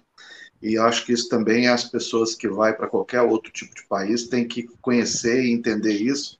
A gente leva uma ideia, a gente processa aquilo que a gente tem aqui no nosso país, ainda mais quando se fala em formação de goleiro, leva para poder agregar, né? Tem alguma coisa que a gente consegue colocar e ficar, né? Mas a minha pergunta é, quando você falou da questão aí do estádio, que você chegou e não tinha quase é, vamos dizer assim, metade do estádio lotado, né? Como que é o trabalho da imprensa aí, trabalho de divulgação do futebol? Porque aqui nós somos apaixonados, entendeu? É, você vê aí, a gente fala que é, o São Paulo, o Corinthians, as grandes equipes, até as pequenas mesmo, hoje, você tem ali uma equipe de reportagem quase todo dia, cumprindo treino, acompanhando, formação de jogador, tal, aquela coisa toda profissional que está chegando. Como que é o trabalho deles aí hoje? Para até essa questão de crescer, né, ainda mais a divulgação do esporte. É, os jogos são transmitidos na, na televisão, não todos os jogos em TV aberta, mas sempre, se eu não me engano, três, horários, tem três horários. Um horário no final de semana, no sábado, que é o jogo do sábado à tarde, um jogo do sábado à noite e um jogo do domingo. São três horários que eles, que eles separam televisão aberta para passar esses jogos. Todos os outros jogos eles ficam disponíveis na plataforma do YouTube e são transmitidos ao vivo pelo YouTube. Né? Essas são as duas maneiras, os dois veículos de, de comunicação assim direto que fazem aqui. É, imprensa durante o dia, durante o dia a dia ali, você não tem. E isso não vi em nenhum outro clube de imprensa. É, alguns, alguns alguns veículos locais tentam fazer algumas coisas, vamos dizer, a, a meios de, de, redes sociais. Vão lá, algumas fotinhos aqui e tal, olha, é, tal time vai jogar contra tal time amanhã e tal, mas eu, eu percebo que é muito assim, pré-jogo, eu percebo que é muito ali um dia antes do ali, aquela cobertura, e aí no dia do jogo, ó, sai o resultado. O resultado foi quanto? Ah, 1 a 0 tal, acabou. Depois se passam três, quatro dias, porque aqui geralmente se joga uma vez por semana só, se passam três, quatro dias sem informação alguma do futebol, e aí depois já entra naquela informação, ó, jogo, tal time vai jogar contra tal, tal. Então, assim, sempre são quatro, quatro dias que você não fala nada, que você não vê muita notícia, e aí você vê dois dias ali de notícia, alguma coisinha assim bem, bem, bem vaga, né? E são coisas que eu sempre. É, eu sou um. Eu sou um fuçador aqui. Porque quando eu percebo essas coisas, aí eu vou nas pessoas e começo a falar. Olha, no meu país faz assim, nos outros países faz assim, poderiam fazer assim, poderiam tentar fazer assim. E aí eu vou fuçando, e aí eu vou tentando.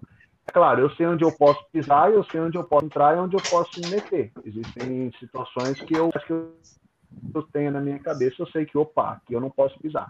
Nesse e quando você fala de trans... quando você fala de transmissão, professor, no YouTube, é, eu falo que o Brasil vai viver essa moda aí, sabe?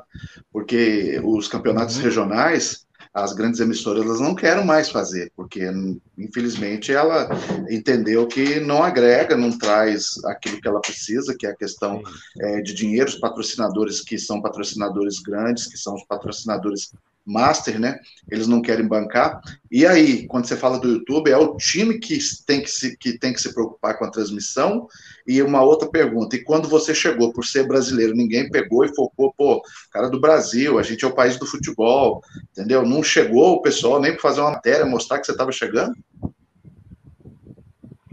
É, na primeira questão do YouTube, ela ela que o YouTube ele ele passa ele, ele é o transmissor ele é quem transmite ali quem tem os direitos de transmissão mas se você quer colocar um comentarista a mais no jogo se você quer colocar alguém comentar é de sua responsabilidade se você é mandante do jogo é, se você quer colocar um repórter no dentro do campo ali para fazer uma entrevista ou tal, coisa que nunca acontece, é de sua responsabilidade. É, não tem um veículo de imprensa específico, como a gente tem os canais aí de televisão nossos aí, que fazem a sua equipe, a sua equipe vai para o jogo e a sua equipe é responsável, jornalista de campo, comentarista e tal. Aqui não. O jogo é passado, é transmitindo e boa. Se você quer qualidade a mais aquilo, você, você que é responsável por aquilo, né? E respondendo outra pergunta, quando eu cheguei aqui no, no Brasil, até esperava, né? Assim, falar, nossa, pelo menos tá chegando um brasileiro aqui e tal, né? Esse tipo de coisa. Mas não, não vieram, assim, a tentar uma cobertura disso. Algumas pessoas dentro da federação daqui de Taiwan, assim, entraram em contato comigo, perguntaram algumas coisas, a gente precisou conversar. Mas aqui, aqui eu passei um, um, episódio assim um pouquinho totalmente diferente, contra o verso dessa, dessa pergunta sua, professor. Foi assim, quando quando o nosso assistente espanhol ele foi embora daí e que eu comecei a assumir algumas outras responsabilidades até mesmo aqui no clube, é, o, a gente tinha um amistoso marcado contra a seleção de Taiwan na, no nosso campo aqui a seleção de Taiwan estava fazendo uma fase preparatória para os últimos jogos da, da, qualificação da Copa do Mundo. E, assim, eu, por conta das minhas, por conta de, de licença, por conta da, das minhas, de, de eu ter estudado educação física, por tudo que eu tenho, eu consigo é, ser auxiliar aqui dentro da, da equipe de, daqui da primeira divisão. E só que esse processo estava em andamento ainda da federação aceitar que o clube me, me, cadastrasse também como auxiliar e não somente como treinador de goleiro dentro das minhas licenças. Ali esse, esse processo da federação estava de aceitar isso ou não. Né? A federação mandou para o clube que não ia ter problema nenhum com a, com a licença com a licença CBF do nosso país, é, com as minhas licenças que eu tenho pessoais e tal, e não ia ter problema nenhum. Aí jogamos esse amistoso contra a seleção de Taiwan. Vamos jogar esse amistoso contra a seleção de Taiwan. E a gente treinou durante a semana ali e tal, só que assim, eu fui responsável por algumas outras coisas ali do clube e tal. E a gente fez um amistoso e resultado, o amistoso foi 2 a 2 contra a seleção de Taiwan. Nosso clube nos últimos sete, oito jogos que tinha feito amistosos contra a seleção, tinha perdido todos. E até os 40 do segundo tempo a gente estava ganhando de 2 a 1 esse amistoso. A gente tomou o final e foi 2 a 2 Isso acabou dando uma repercussão aqui no país. Isso acabou repercutindo. Repercutindo assim, é, ah, a equipe está com um novo auxiliar brasileiro que, empat, que fez uma partida amistosa contra a seleção, empatou e tal, tal, tal eu esperava que essa repercussão fosse positiva, iria ser o lado positivo, né? Por conta de você estar tá mostrando trabalho e tal. No dia seguinte, chamou o meu clube barrando todas as minhas licenças, dizendo que nada iria ser aceito, que eu iria que voltar a ser, a ser treinador de goleiro somente. Aí você começa a entender alguns processos.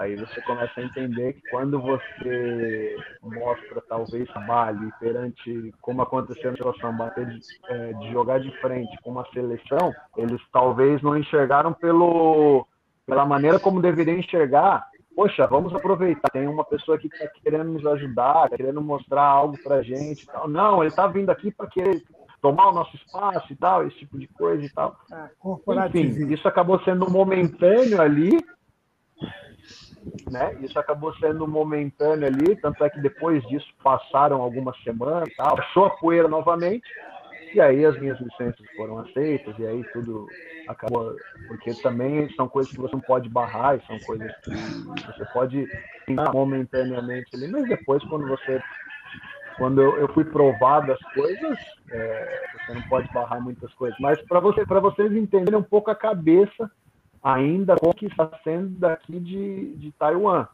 Ainda é uma cabeça que precisa abrir um pouquinho mais, precisa ter ideia um pouquinho mais, mais ampla de tudo que está acontecendo mundialmente. E aí, essa tem sido minha, minha luta diária aqui, de mostrar para eles que, olha, eu não, eu não quero vir aqui tomar lugar de ninguém, não quero vir aqui ser mais do que ninguém. Eu falo para eles, eu aprendo com vocês todos os dias aqui. Eu tenho experiência em futebol, já tive a oportunidade de trabalhar em alguns outros países, tudo mais. É, eu aprendo com vocês todos os dias aqui, eu aprendo um pouquinho com cada um de vocês aqui. Então, a minha intenção não é vir aqui mostrar que sou mais do que ninguém. Não, pelo contrário, estou aqui aprendendo com vocês. E é difícil para eles enxergarem um pouco isso, sabe? Não é fácil. Não é, não é fácil eles, eles conseguirem. Aí você voltou a ser aí você voltou a ser treinador de goleiro. Falei, não tem problema, não tem problema, né? É, no dia seguinte aconteceu isso, esse diretor colombiano, ele, ele conversou comigo e falou, olha, Rafael, a federação mandou um, um e-mail aqui, até mostrou o e-mail, dizendo que que não, que não vai poder, que nós não vamos poder te, te registrar como assistente do clube agora, é, você somente está registrado. Eu falei, não tem problema, Isso para mim não tem problema. Sabe por que, que não tem problema? Eu sou treinador de goleiro. Eu sou capacitado para ser treinador de goleiro, eu fui contratado para ser treinador de goleiro. Eu estou aqui fazendo algo para tentar ajudar e evoluir a equipe. As fronteiras estavam fechadas, não poderiam trazer mais ninguém de fora. Então, assim, professores, o que, eu, o, que eu, o que passou na minha cabeça? Se eu não ajudo a fazer essa área, estourar onde? Vai estourar no meu goleiro. Porque os treinos vão começar a, a, a, a ir para uma qualidade muito baixa, é, vai, não vai evoluir. E vai estourar onde? Vai estourar lá atrás, vai estourar no meu goleiro. E aí, ninguém vai querer saber que a gente está sem um auxiliar, que os, os mudaram. Não, vão querer saber que o goleiro está tomando muito gol, que a gente está perdendo partida. Então, assim, eu me sacrifiquei, estou me sacrificando, a ponto de pensar lá na frente, de pensar no meu trabalho também. Né? E aí eu disse para eles, eu falei, olha, não tem problema nenhum, eu fui contratado para ser treinador de goleiro. Eu estou fazendo algo para tentar ajudar vocês, ajudar a evoluir o país, a mostrar para eles aqui. Eu não estou aqui querendo falar, não, eu vou ser isso, eu vou ser aquilo, não, pelo contrário. Né? É, por mais que a gente tenha capacidade para fazer algumas coisas ali, mas eu sou treinador de goleiro. Né? Então, e aí, por fim, acabou passando aquilo, é, eu, vi, eu vi que a poeira baixou, que ninguém mais falou naquilo, e aí o clube, não, então, a gente conseguiu, vamos voltar ali, a gente precisa de você um pouquinho também nessa função ali, tal, tal, tal. E, e assim, aí as coisas acabaram voltando a, a, a, a, a esse destaque. Fala, Jair! É, só queria saber, porque já, os jogos são realizados só final de semana, e qual, como é que está o calendário aí? Campeonatos, como é que é feita essa montagem aí de atividades?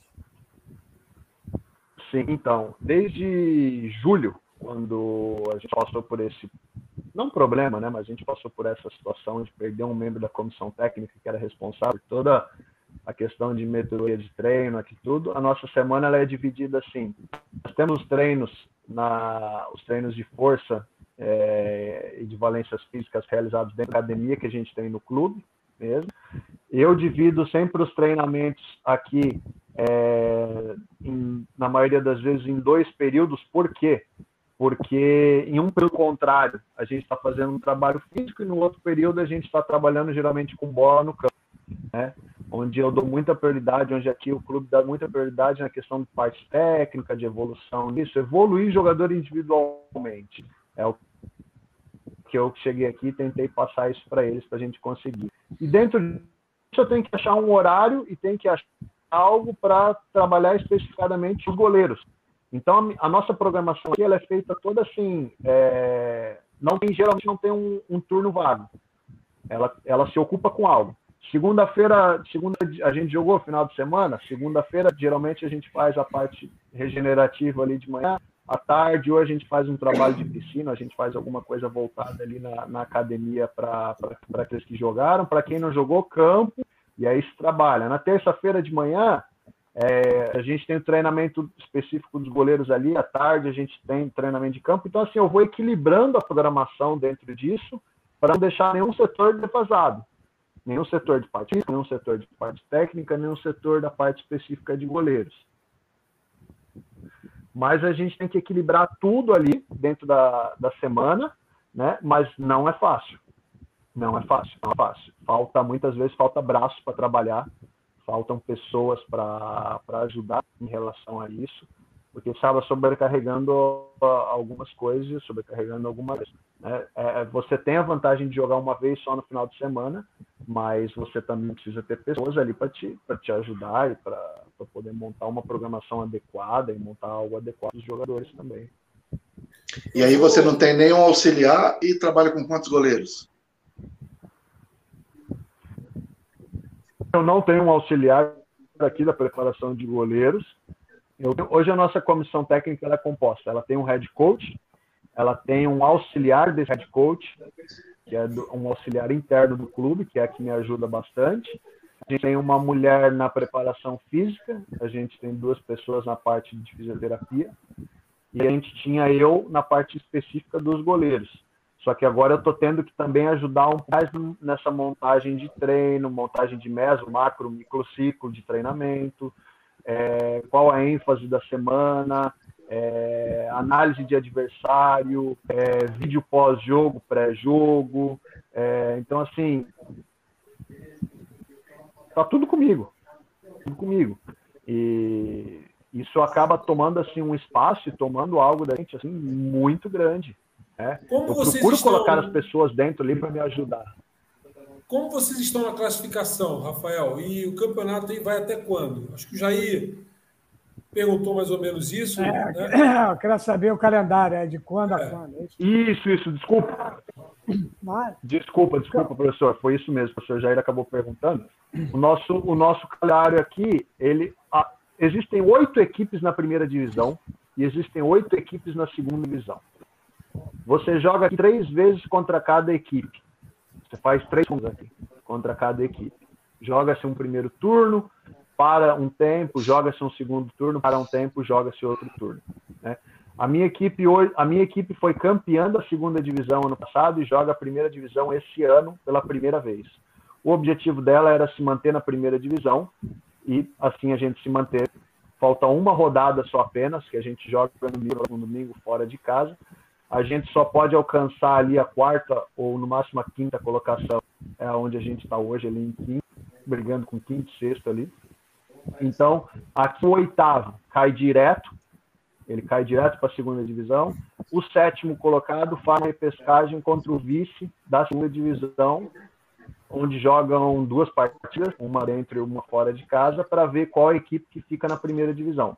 O campeão da primeira divisão aqui, ele vai para Champions Asiática, né? Ele tem direto, ele tem vaga direta no Champions Asiática. E o segundo colocado joga uma, repescagem contra um contra o segundo, também, se eu não me engano, de Singapura. Aqui. E aí define qual dos dois que vai para para Champions Asiática. Esse é o, é o formato de disputa. Três. Só que se ser oito equipes, ou você está brigando pela parte baixa ali, né, da, da competição, você está tentando algo de cima, porque não, não sobra espaço, né, para você, vamos falar assim, ficar em meio de tabela ou ficar por meio de tabela. Agora que falta um jogo só, que vem a situação definida tanto para baixo quanto para cima, aí sim você não consegue mudar, a gente não vai conseguir mudar muita coisa. Mas o objetivo desse ano foi alcançado, que era o time se manter na divisão, é um time novo, é um time que ele, ele tem uma, uma empresa de petróleo muito grande por trás, é, da, da, aqui de Taiwan, a principal empresa de Taiwan. Só que assim, para vocês terem ideia, eu bato cartão como um funcionário de empresa. Eu tenho um horário para chegar e tenho um horário para sair. Independente se eu vou ter atividade ou não vou ter atividade. É, ah, vai ter um treino de manhã que é, por exemplo, que é só na fina, que é com preparador físico, que é só com fisioterapeuta. Se é no nosso país, aí, a gente tem uns horários um pouco mais flexíveis, né, em relação a isso. Não, eu tenho que estar lá, eu tenho que chegar e eu tenho que estar dentro da minha sala e tenho que estar fazendo alguma coisa. Ah, mas o horário de sair, eu não consigo sair, porque eu sempre saí, acho que todos os dias sempre saía a mais aqui, porque não dá. O número de atividades ali durante o dia não te limita a sair no horário que tem que sair. Mas também eu não só por, por uma hora a mais que eu fico aqui. É pela questão da necessidade mesmo. É pela questão de se programar para o dia seguinte, de conversar individualmente com o atleta, de tentar evoluir algumas coisas e, e assim precisa mudar muito essa mentalidade. Eu falo para eles, eu falo futebol é diferente de uma empresa, de um trabalho normal. Então falta para eles essa vivência, sabe? Falta para eles pegar esses principais diretores que tem aqui e, e visitar alguma, algumas equipes, e visitar alguns outros países, ver como funciona, ver como que, que é feita a, as coisas. Uma coisa para vocês, que vocês vão que vocês vão chocar também agora aí, e que é uma informação assim que eu também aqui falei, como que pode acontecer um negócio desse? Em qualquer clube que você vai no Brasil, existe um refeitório de atletas, onde os atletas se alimentam e onde eles fazem as refeições ali todos os dias, seja de base ou seja de profissional. Aqui não tem isso. Nenhum clube aqui. Nenhum clube aqui. O jogador aqui ele se alimenta por conta própria por conta própria. A não ser ao, aos dias de partida que a gente vai, a gente no domingo, por exemplo, sábado de manhã a gente sai da nossa cidade aqui. Aí a gente vai até a cidade de origem do jogo, a gente treina lá no campo, no estádio, a gente fica no hotel e joga no outro dia. Aí sim, aí todos fazem o, a refeição juntos no hotel, tudo certo. Mas durante a semana, é cada um responsável por si. Então, assim, para mim também isso é uma dificuldade a mais. Eu moro sozinho aqui, é, muitas vezes falta tempo para você, falta tempo e recurso para você cozinhar, para você fazer alguma coisa ali, e aí você acaba gastando um pouco mais também para fazer isso. Só que eu sempre, eu, eu sempre falei isso para eles. O clube precisa ter um setor dentro do clube onde é, esse setor de alimentação então, onde é todos os atletas se alimentarem, o quê? Com alimentos é, específicos. Se assim, eu já vi que isso já é experiência que eu tenho de China, experiência que eu tenho aqui, que é muito difícil. É muito difícil, porque eles têm a cultura deles aqui. Igual o, o Lucas falou uma coisa na, na live passada, e é mais para verdade do que passa aqui. Antes de jogo é KFC, é frango frito, é, dois litros de refrigerante. E assim, você não vai conseguir mudar isso deles. É muito difícil. Isso é a cultura deles, é muito difícil. Por mais que você mostre, eu criei palestras aqui do que é bom, do que não é, você direciona. Só que é difícil, está na cultura deles, desde pequenininhos assim. Desde. As comidas aqui, elas são muito apimentadas né? A, a, culinária aqui asiática tem muita, muita pimenta, assim. Vocês sabem o que a, as mães fazem com, com, os bebês desde pequeno? Elas colocam é, pontinha de pimenta e, e colocam pimenta na mamadeira da criança, para ir aguçando já desde pequeno o paladar da criança. Então, assim, são coisas que você vai vendo que como que eu vou mudar uma criança que já desde pequena ali ela aguça todo o paladar dela e todo o gosto dela. Aí eu vou dizer que um dia antes do jogo, você só tem que comer salada, é, vai dar diarreia, um purê vai dar desinteria no jogador. Está acostumado a comer o que não presta. Você vai dar para ele como. o que presta, ele vai passar mal. Vai passar mal. Olha só, dito, não dito isso, meu, vai Rafa, mal, não tem como. vai, vai. A gente, a gente quer te agradecer. A gente está caminhando para o final, mas eu acho que nós tivemos uma aula de Taiwan aqui, né? uma aula do país. É, eu, antes de pedir para o Marcelo te agradecer o Jair se despedirem de você, eu gostaria de dizer o seguinte: vou fazer uma ponte aqui, um gancho do que o Jair falou. A gente tem aqui no Brasil, às vezes, às vezes a gente está fora e não se dá conta disso.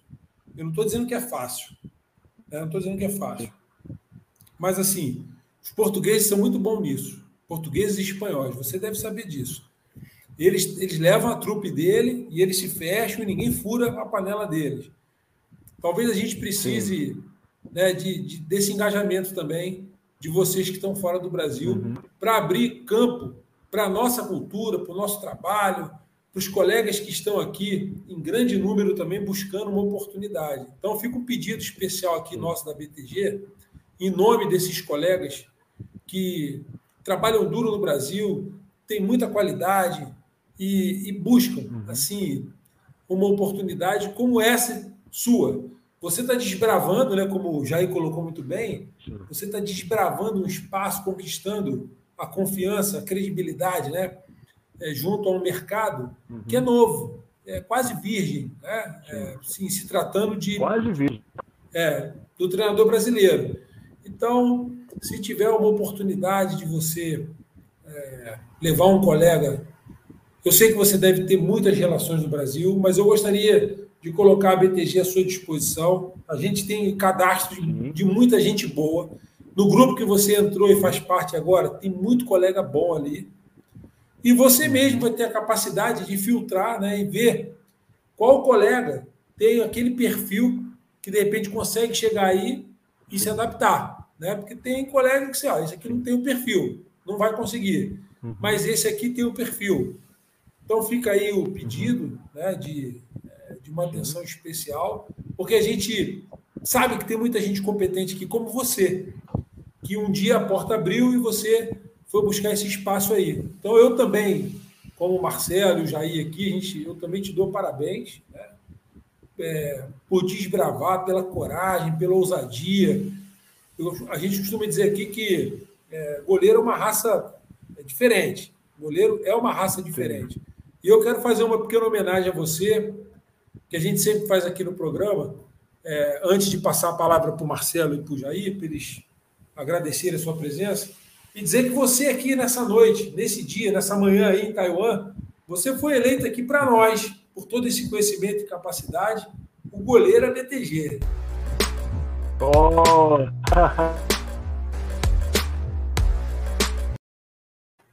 É, não é fraco, não. Hein? Oh, Parabéns, legal. viu, Rafael? obrigado, obrigado. Muito obrigado mesmo pela, pela homenagem. Eu só tenho a agradecer. E pode ter certeza que a BTG sempre vai ser lembrada e eu tenho um carinho enorme. Quero já desde já agradecer tudo que vocês fazem, lutam e proporcionam para a nossa classe e para as pessoas que estão de fora do nosso país.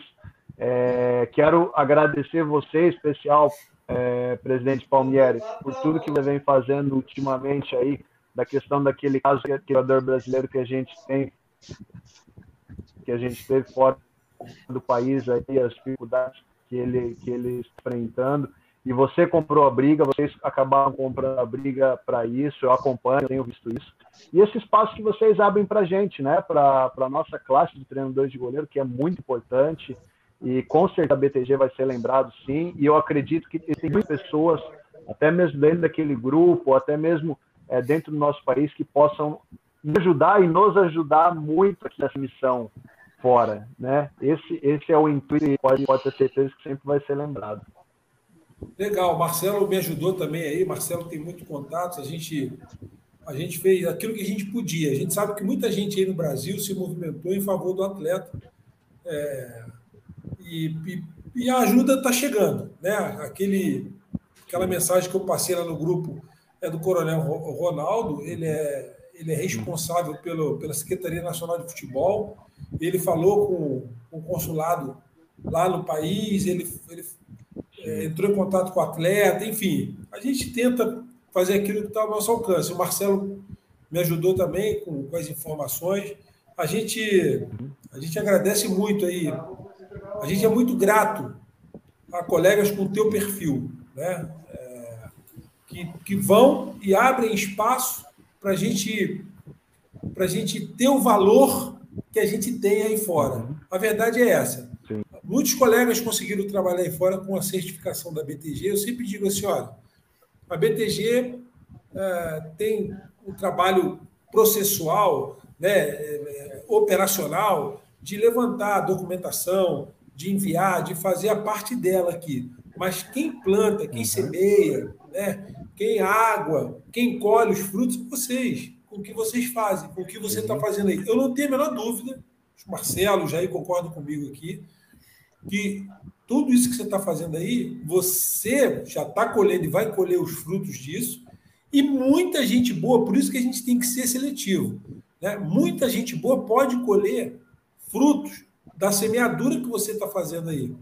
E a gente precisa escolher, te ajudar a escolher, né? a gente gostaria desse privilégio, poder te ajudar a escolher as pessoas que, no momento oportuno, quando você achar que é possível, quando a oportunidade surgir, dessas pessoas ou pessoa que possa ir aí te ajudar, né, sem furar o olho de ninguém, porque eu, a gente trabalha no futebol, é, a gente fala assim, ó, é, o perfil é importante, a gente saber quem é a pessoa, e a gente toma muito cuidado em relação a isso. Eu quero passar a palavra para o Marcelo para a gente não perder o gancho do agradecimento e do elogio que precisa ser feito a todo o trabalho que você está desenvolvendo. Fica à vontade aí, Marcelo. Professor Rafael, primeiro agradecer né, pela sua presença hoje aqui nessa live. Eu, a cada dia que eu participo das lives aqui, eu aprendo alguma coisa. Olha como que é cultural o aprendizado que foi repassado aqui hoje de um país, cultura, gestos, como os caras trabalham. E o que Ô, eu Marcelo, mais fico... A gente já sabe até quanto que a gente vai ter que colocar num sanduíche lá num combo do McDonald's em Taiwan. Até Exatamente. isso a gente aprendeu hoje, né? E sabe o que é legal de tudo isso, Rafa? É que, a, a, falando do caso do Alex, o vídeo chegou, o presidente Palmieri comprou a briga, a gente correu atrás, as coisas andaram da forma que tinha que andar, chegou na mídia, e graças a Deus o cara está sendo ajudado lá. E eu acho que a, o trabalho que a BTG tem prestado hoje, não só de informação, mas também buscando recursos para ajudar também quem que está fora, como é o caso do Alex, que estava sofrendo a pressão que ele estava sofrendo lá. Aí você vem com hoje com um conteúdo muito rico, né? Contando a história aí do país onde você está. Aí você pega uma seleção, uma seleção que os caras têm o, o, vamos dizer assim, né? Fechou, fechou um grupo ali e a gente sabe que a sua, a, o seu trabalho, a sua vivência aí no país, ela é importante, como o presidente Palmeiras colocou, de criar um staff da gente também colocar uma ideia, a gente sabe, ninguém quer mudar a cultura de ninguém, mas que também é interessante levar um processo de um trabalho para eles, para a evolução do trabalho deles, como você mesmo colocou. E aí você vem aqui na BTG, fala tudo isso, engrandece, a gente fica com, vamos dizer assim, né, com os olhos vidrado, né? Porque a gente também quer fazer alguma coisa, quer que as coisas melhorem, porque é um país que, te, que está começando aí com futebol. Eu tenho certeza que nem o presidente Palmeiras falou, levar uma ideia, levar uhum. outro parceiro, daqui a pouquinho tem cinco, seis, quem sabe de repente aí um brasileiro tomando conta da seleção, fazendo com que essa seleção um dia possa uhum. chegar a classificar para uma Copa do Mundo. Quem disse que isso não pode acontecer? Pode. Marcelo, do, Marcelo, do ritmo que Rafael tá indo, daqui a pouco ele é o técnico lá de Taiwan, viu? Deixa ele lá. Não, é, fez, fez isso. Fez, fez a história, né? Fez a história quando assumiu aí como auxiliar, é, fez muito é. bem, entendeu? E isso é bacana. E o que a gente mais espera de outros colegas, Rafael, que estão aqui ouvindo essa live, e até mesmo aqueles que vão ouvir depois porque como o presidente Palmeiras coloca, isso aí anda o mundo inteiro, cara. Esse programa ele anda o mundo inteiro, muitos profissionais que eles se propõem também a participar dessas lives, contar as histórias deles, propor aqui contar a cultura de outro país, porque isso ajuda aquele que vai sair daqui para ir para um país, para ele não passar nenhum tipo de dificuldade. Então quero te agradecer mais uma vez, que Deus te abençoe, que você continue fazendo esse trabalho maravilhoso que você está fazendo aí e que possa agregar também alguma coisa aqui para a BTG, que eu tenho certeza que você tem muito para somar aqui, passando os ensinamentos que você tem aí para a gente, porque a gente está aprendendo todos os dias. Agradecer ao presidente Palmieri mais uma vez por essa noite maravilhosa aqui com essa live. E nosso guru, né? O nosso especialista aí, o presidente também, que daqui uns dias vai nos deixar aqui, mas pode ter certeza que a gente vai trazer ele aqui para quem sabe arrumar um canarinho, entendeu? Vir um dar um passeio em Poste de Caldas, que eu tenho certeza que a BTG vai fazer ainda um curso aqui em Poste de Caldas, eu tenho certeza que o presidente Jair vai vir passar um final de semana aqui com a gente.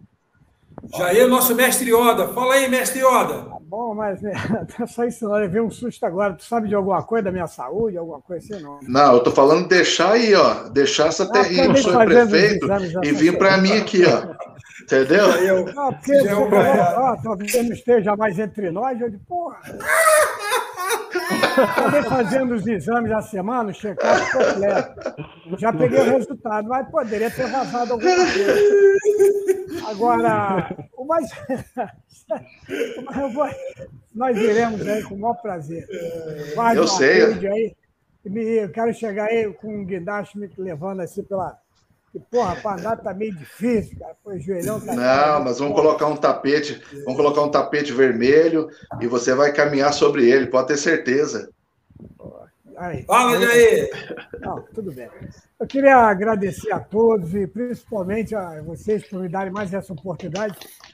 Professor Rafael, você nos mostrou um lado realmente profissional da coisa. Muita gente vive de glamour, muita gente vive de facilidades, muita gente, por viver de facilidade, não aceita nenhum tipo de desconforto ou desafio. Quando a gente se propõe a viajar, deixar tudo que a gente mais preza para trás, nunca em segundo plano, e muitas, a, a nossa maior necessidade de sair é em benefício desses que ficam. O nosso sacrifício é para eles. O que a gente tem que pegar desse sacrifício é aproveitar as oportunidades, é procurar ser uma pessoa solista, uma pessoa amável, uma pessoa que todo mundo pode chegar, embora os países, os idiomas, as culturas sejam diferentes, mas o ser humano, a essência do ser humano, para mim, é igual. adianta você estar numa cultura, seja ela qual for, se você for um ser humano diferente.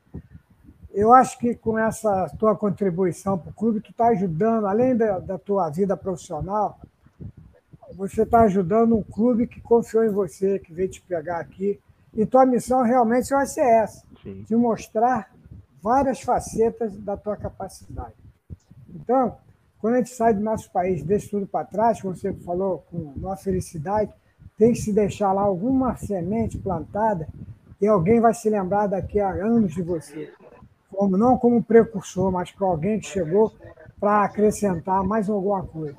Você vê que, mesmo com o desenvolvimento ainda precário do futebol, o corporativismo já existe. Isso é do ser humano mesmo. Sim. A proteção.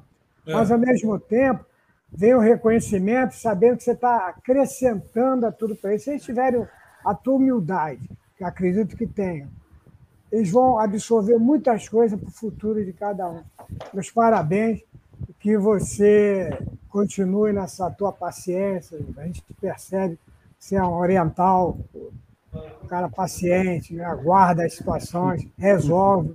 Você é incapaz, talvez, de dar um, um grito para resolver uma situação, você impõe sua cabeça, aceita as diferenças te, te, te deixaram empurrado na parede, você reagiu como bom brasileiro, aquela. Sim. Né? Sim. E com isso você ganhou, ganhou mais espaço ainda, porque reconheceram a necessidade que eles têm de você. Usufrua Sim. bem disso. Quando a gente sai daqui, não é para é a gente dar o melhor e dar o melhor para quem ficou. E eu tenho certeza que com essa tua perseverança, você vai poder fazer vários lanches no McDonald's sem perguntar até o preço, vem fazer normal. É, e daí? Se a gente for cambiar muito, a gente não compra. Então, é melhor a gente ver com o dinheiro daí com a realidade daí, não é isso? E guardar o quaraminguado para não chegar na pena. Tá bom, meu? Prazer em te conhecer, ficamos muito felizes, porque aqui nós dois, a parte técnica foi falada e a lição de vida foi dada e a experiência foi passada. Muito obrigado. Fala, Rafa. Ah, eu, fico, eu, eu, fico, muito feliz, gente. É, eu quero agradecer de coração a todos vocês, Marcelo, professor Jair, professor Palmieri. É, a nossa classe, a gente é o que é graças a vocês e graças aos, aos percussores que começaram tudo isso, né? É, e que puderam abrir esse caminho para a gente. Não teria o Rafael, treinador de goleiro, hoje aqui, não teria como outros aqui, se começassem com lá atrás com aqueles primeiros que enfrentaram muitas mais dificuldades do que a gente enfrenta hoje, é com, trabalharam com, com muitos com, com menos recursos do que a gente tem hoje. Então a gente nunca pode esquecer isso, a gente nunca pode deixar de valorizar isso. Né? Primeiro, eu, eu, eu sou uma pessoa muito grata em tudo que eu faço na minha vida. Gratidão para mim é comigo do meu lado sempre. E eu acho que tem que ser isso do ser humano, sim. E então eu só tenho a agradecer a vocês é, por algum momento poder ter passado alguma experiência eu vendo aqui, aprender como eu sempre aprendo com todos vocês, em todas as lives ou em tudo que eu assisto, tudo que eu acompanho.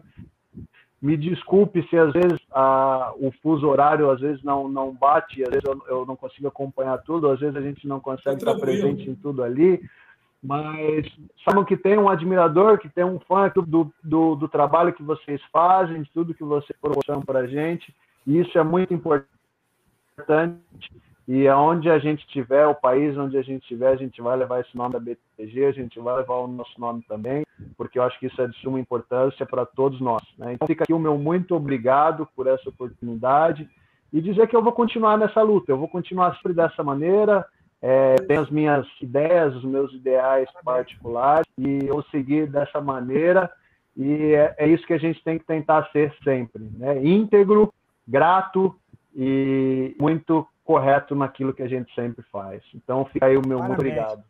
Parabéns, Rafael. Agradecer ao Wagner, nosso sócio aqui, que também passou por aqui, deixou o seu alô. O Jair, alô Bragança! É o Jair, Jair Filho, Jair Neto, Jair Bisneto, essa família é grande, rapaz. A Nara Matos hoje A gente ficou aqui no quarteto, mas foi bom, foi bacana pra caramba, a gente agradece.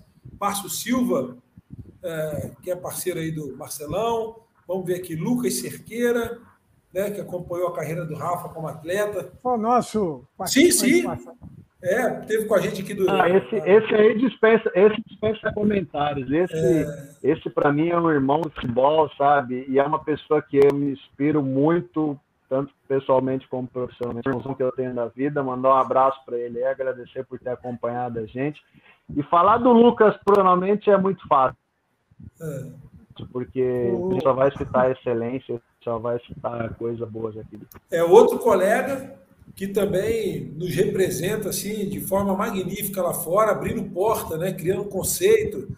Então tá aqui, a galera que passou por aqui, muito obrigado a todos vocês, obrigado ao Lucas em especial, a Maria Rosa, né, que também deixou o ar da graça dela aqui, o Joaquim Alves também, Aulão na Poxa, laje. É, é, eu fiquei muito feliz, eu fiquei muito feliz, é, professor, de, de ver o, o, o, o professor Joaquim Alves é, escolhido como Tinão.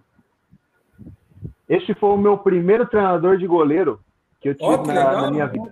Né? Quero que aqui desde já mandar um abraço para ele, porque é, eu, eu tenho um carinho muito grande pelo Santo André. Santo André foi a minha equipe de base, foi a minha, foi a minha equipe onde eu tive toda a minha formação. E o meu primeiro treinador de goleiro foi o Jorge Alves, foi o Tinão, é, onde eu pude aprender muito, onde eu pude levar muitas coisas comigo também. Fazia muito tempo assim que a gente é, não se não, não teve oportunidade mais de falar e conversar.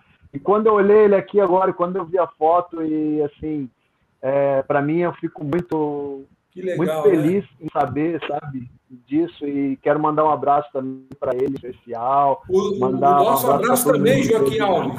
Você, você foi um agente de transformação, trabalhou muito bem com o nosso Rafa, ele está representando muito bem você aí na, na sequência né, da vida dele, da carreira profissional dele. Não mais debaixo dos três paus, mas atuando ali no entorno. Fala, Jair. Já que o meu filho aí participou, tá vendo a camisa aqui? Eu queria agradecer o presente de aniversário dado pelo sogro dele, Zeca, meu camarada, meu amigo. Aí, ó. Que legal. Bonito. Tá bonitão, gente. avisa ele que eu usei na live. Então, tá combinado, tá pago o serviço. Tomou um café, então tá ótimo. Show de bola, Jair. Vou mandar um abraço aí pro Márcio e pro Luciano Pagani aí, que acompanhou ah, a live aí, que são parceiros Legal. aqui. Legal. Aulão na laje. Rafa, você é um profissional de excelência, meu amigo. Também Parabéns. deixou um abraço. É, Zé Eduardo também deixou um abraço para você. São pessoas São pessoas fantásticas. Eu até quero aproveitar a oportunidade de mandar um beijão para para minha esposa, Priscila, é, com certeza também está tá, tá vendo também, dizer que logo mais a gente vai estar tá junto, matando toda a saudade nossa aí de todo esse tempo. E Guerreira está do meu lado ali, acompanha comigo, sabe de tudo que, que da, das nossas forças, das nossas lutas, abdica de muitas coisas também. E certeza é, tá, tá do meu lado sempre ali. Daqui a pouquinho a gente já está junto. Mandar também um, um beijo, um abraço a toda a minha família lá de São Paulo. Dizer que eu amo muito eles e que em breve a gente vai estar tá de festa aí curtindo também esse, esse final de ano aí. Legal. Aí quando chegar aqui no Brasil, clica para a gente aí para a gente bater um papo com mais calma. Se tiver tempo, né? Que a gente sabe que tudo é corrido, mas a gente está por aqui. Rafa, muito obrigado. Não, obrigado, Jair. Não vai embora, não, Rafa, que a gente se despede aqui fora do ar, tá? Marcelão, beijão no coração. Rafa, fica a gratidão aqui da BTG pela sua solicitude, viu? Obrigado.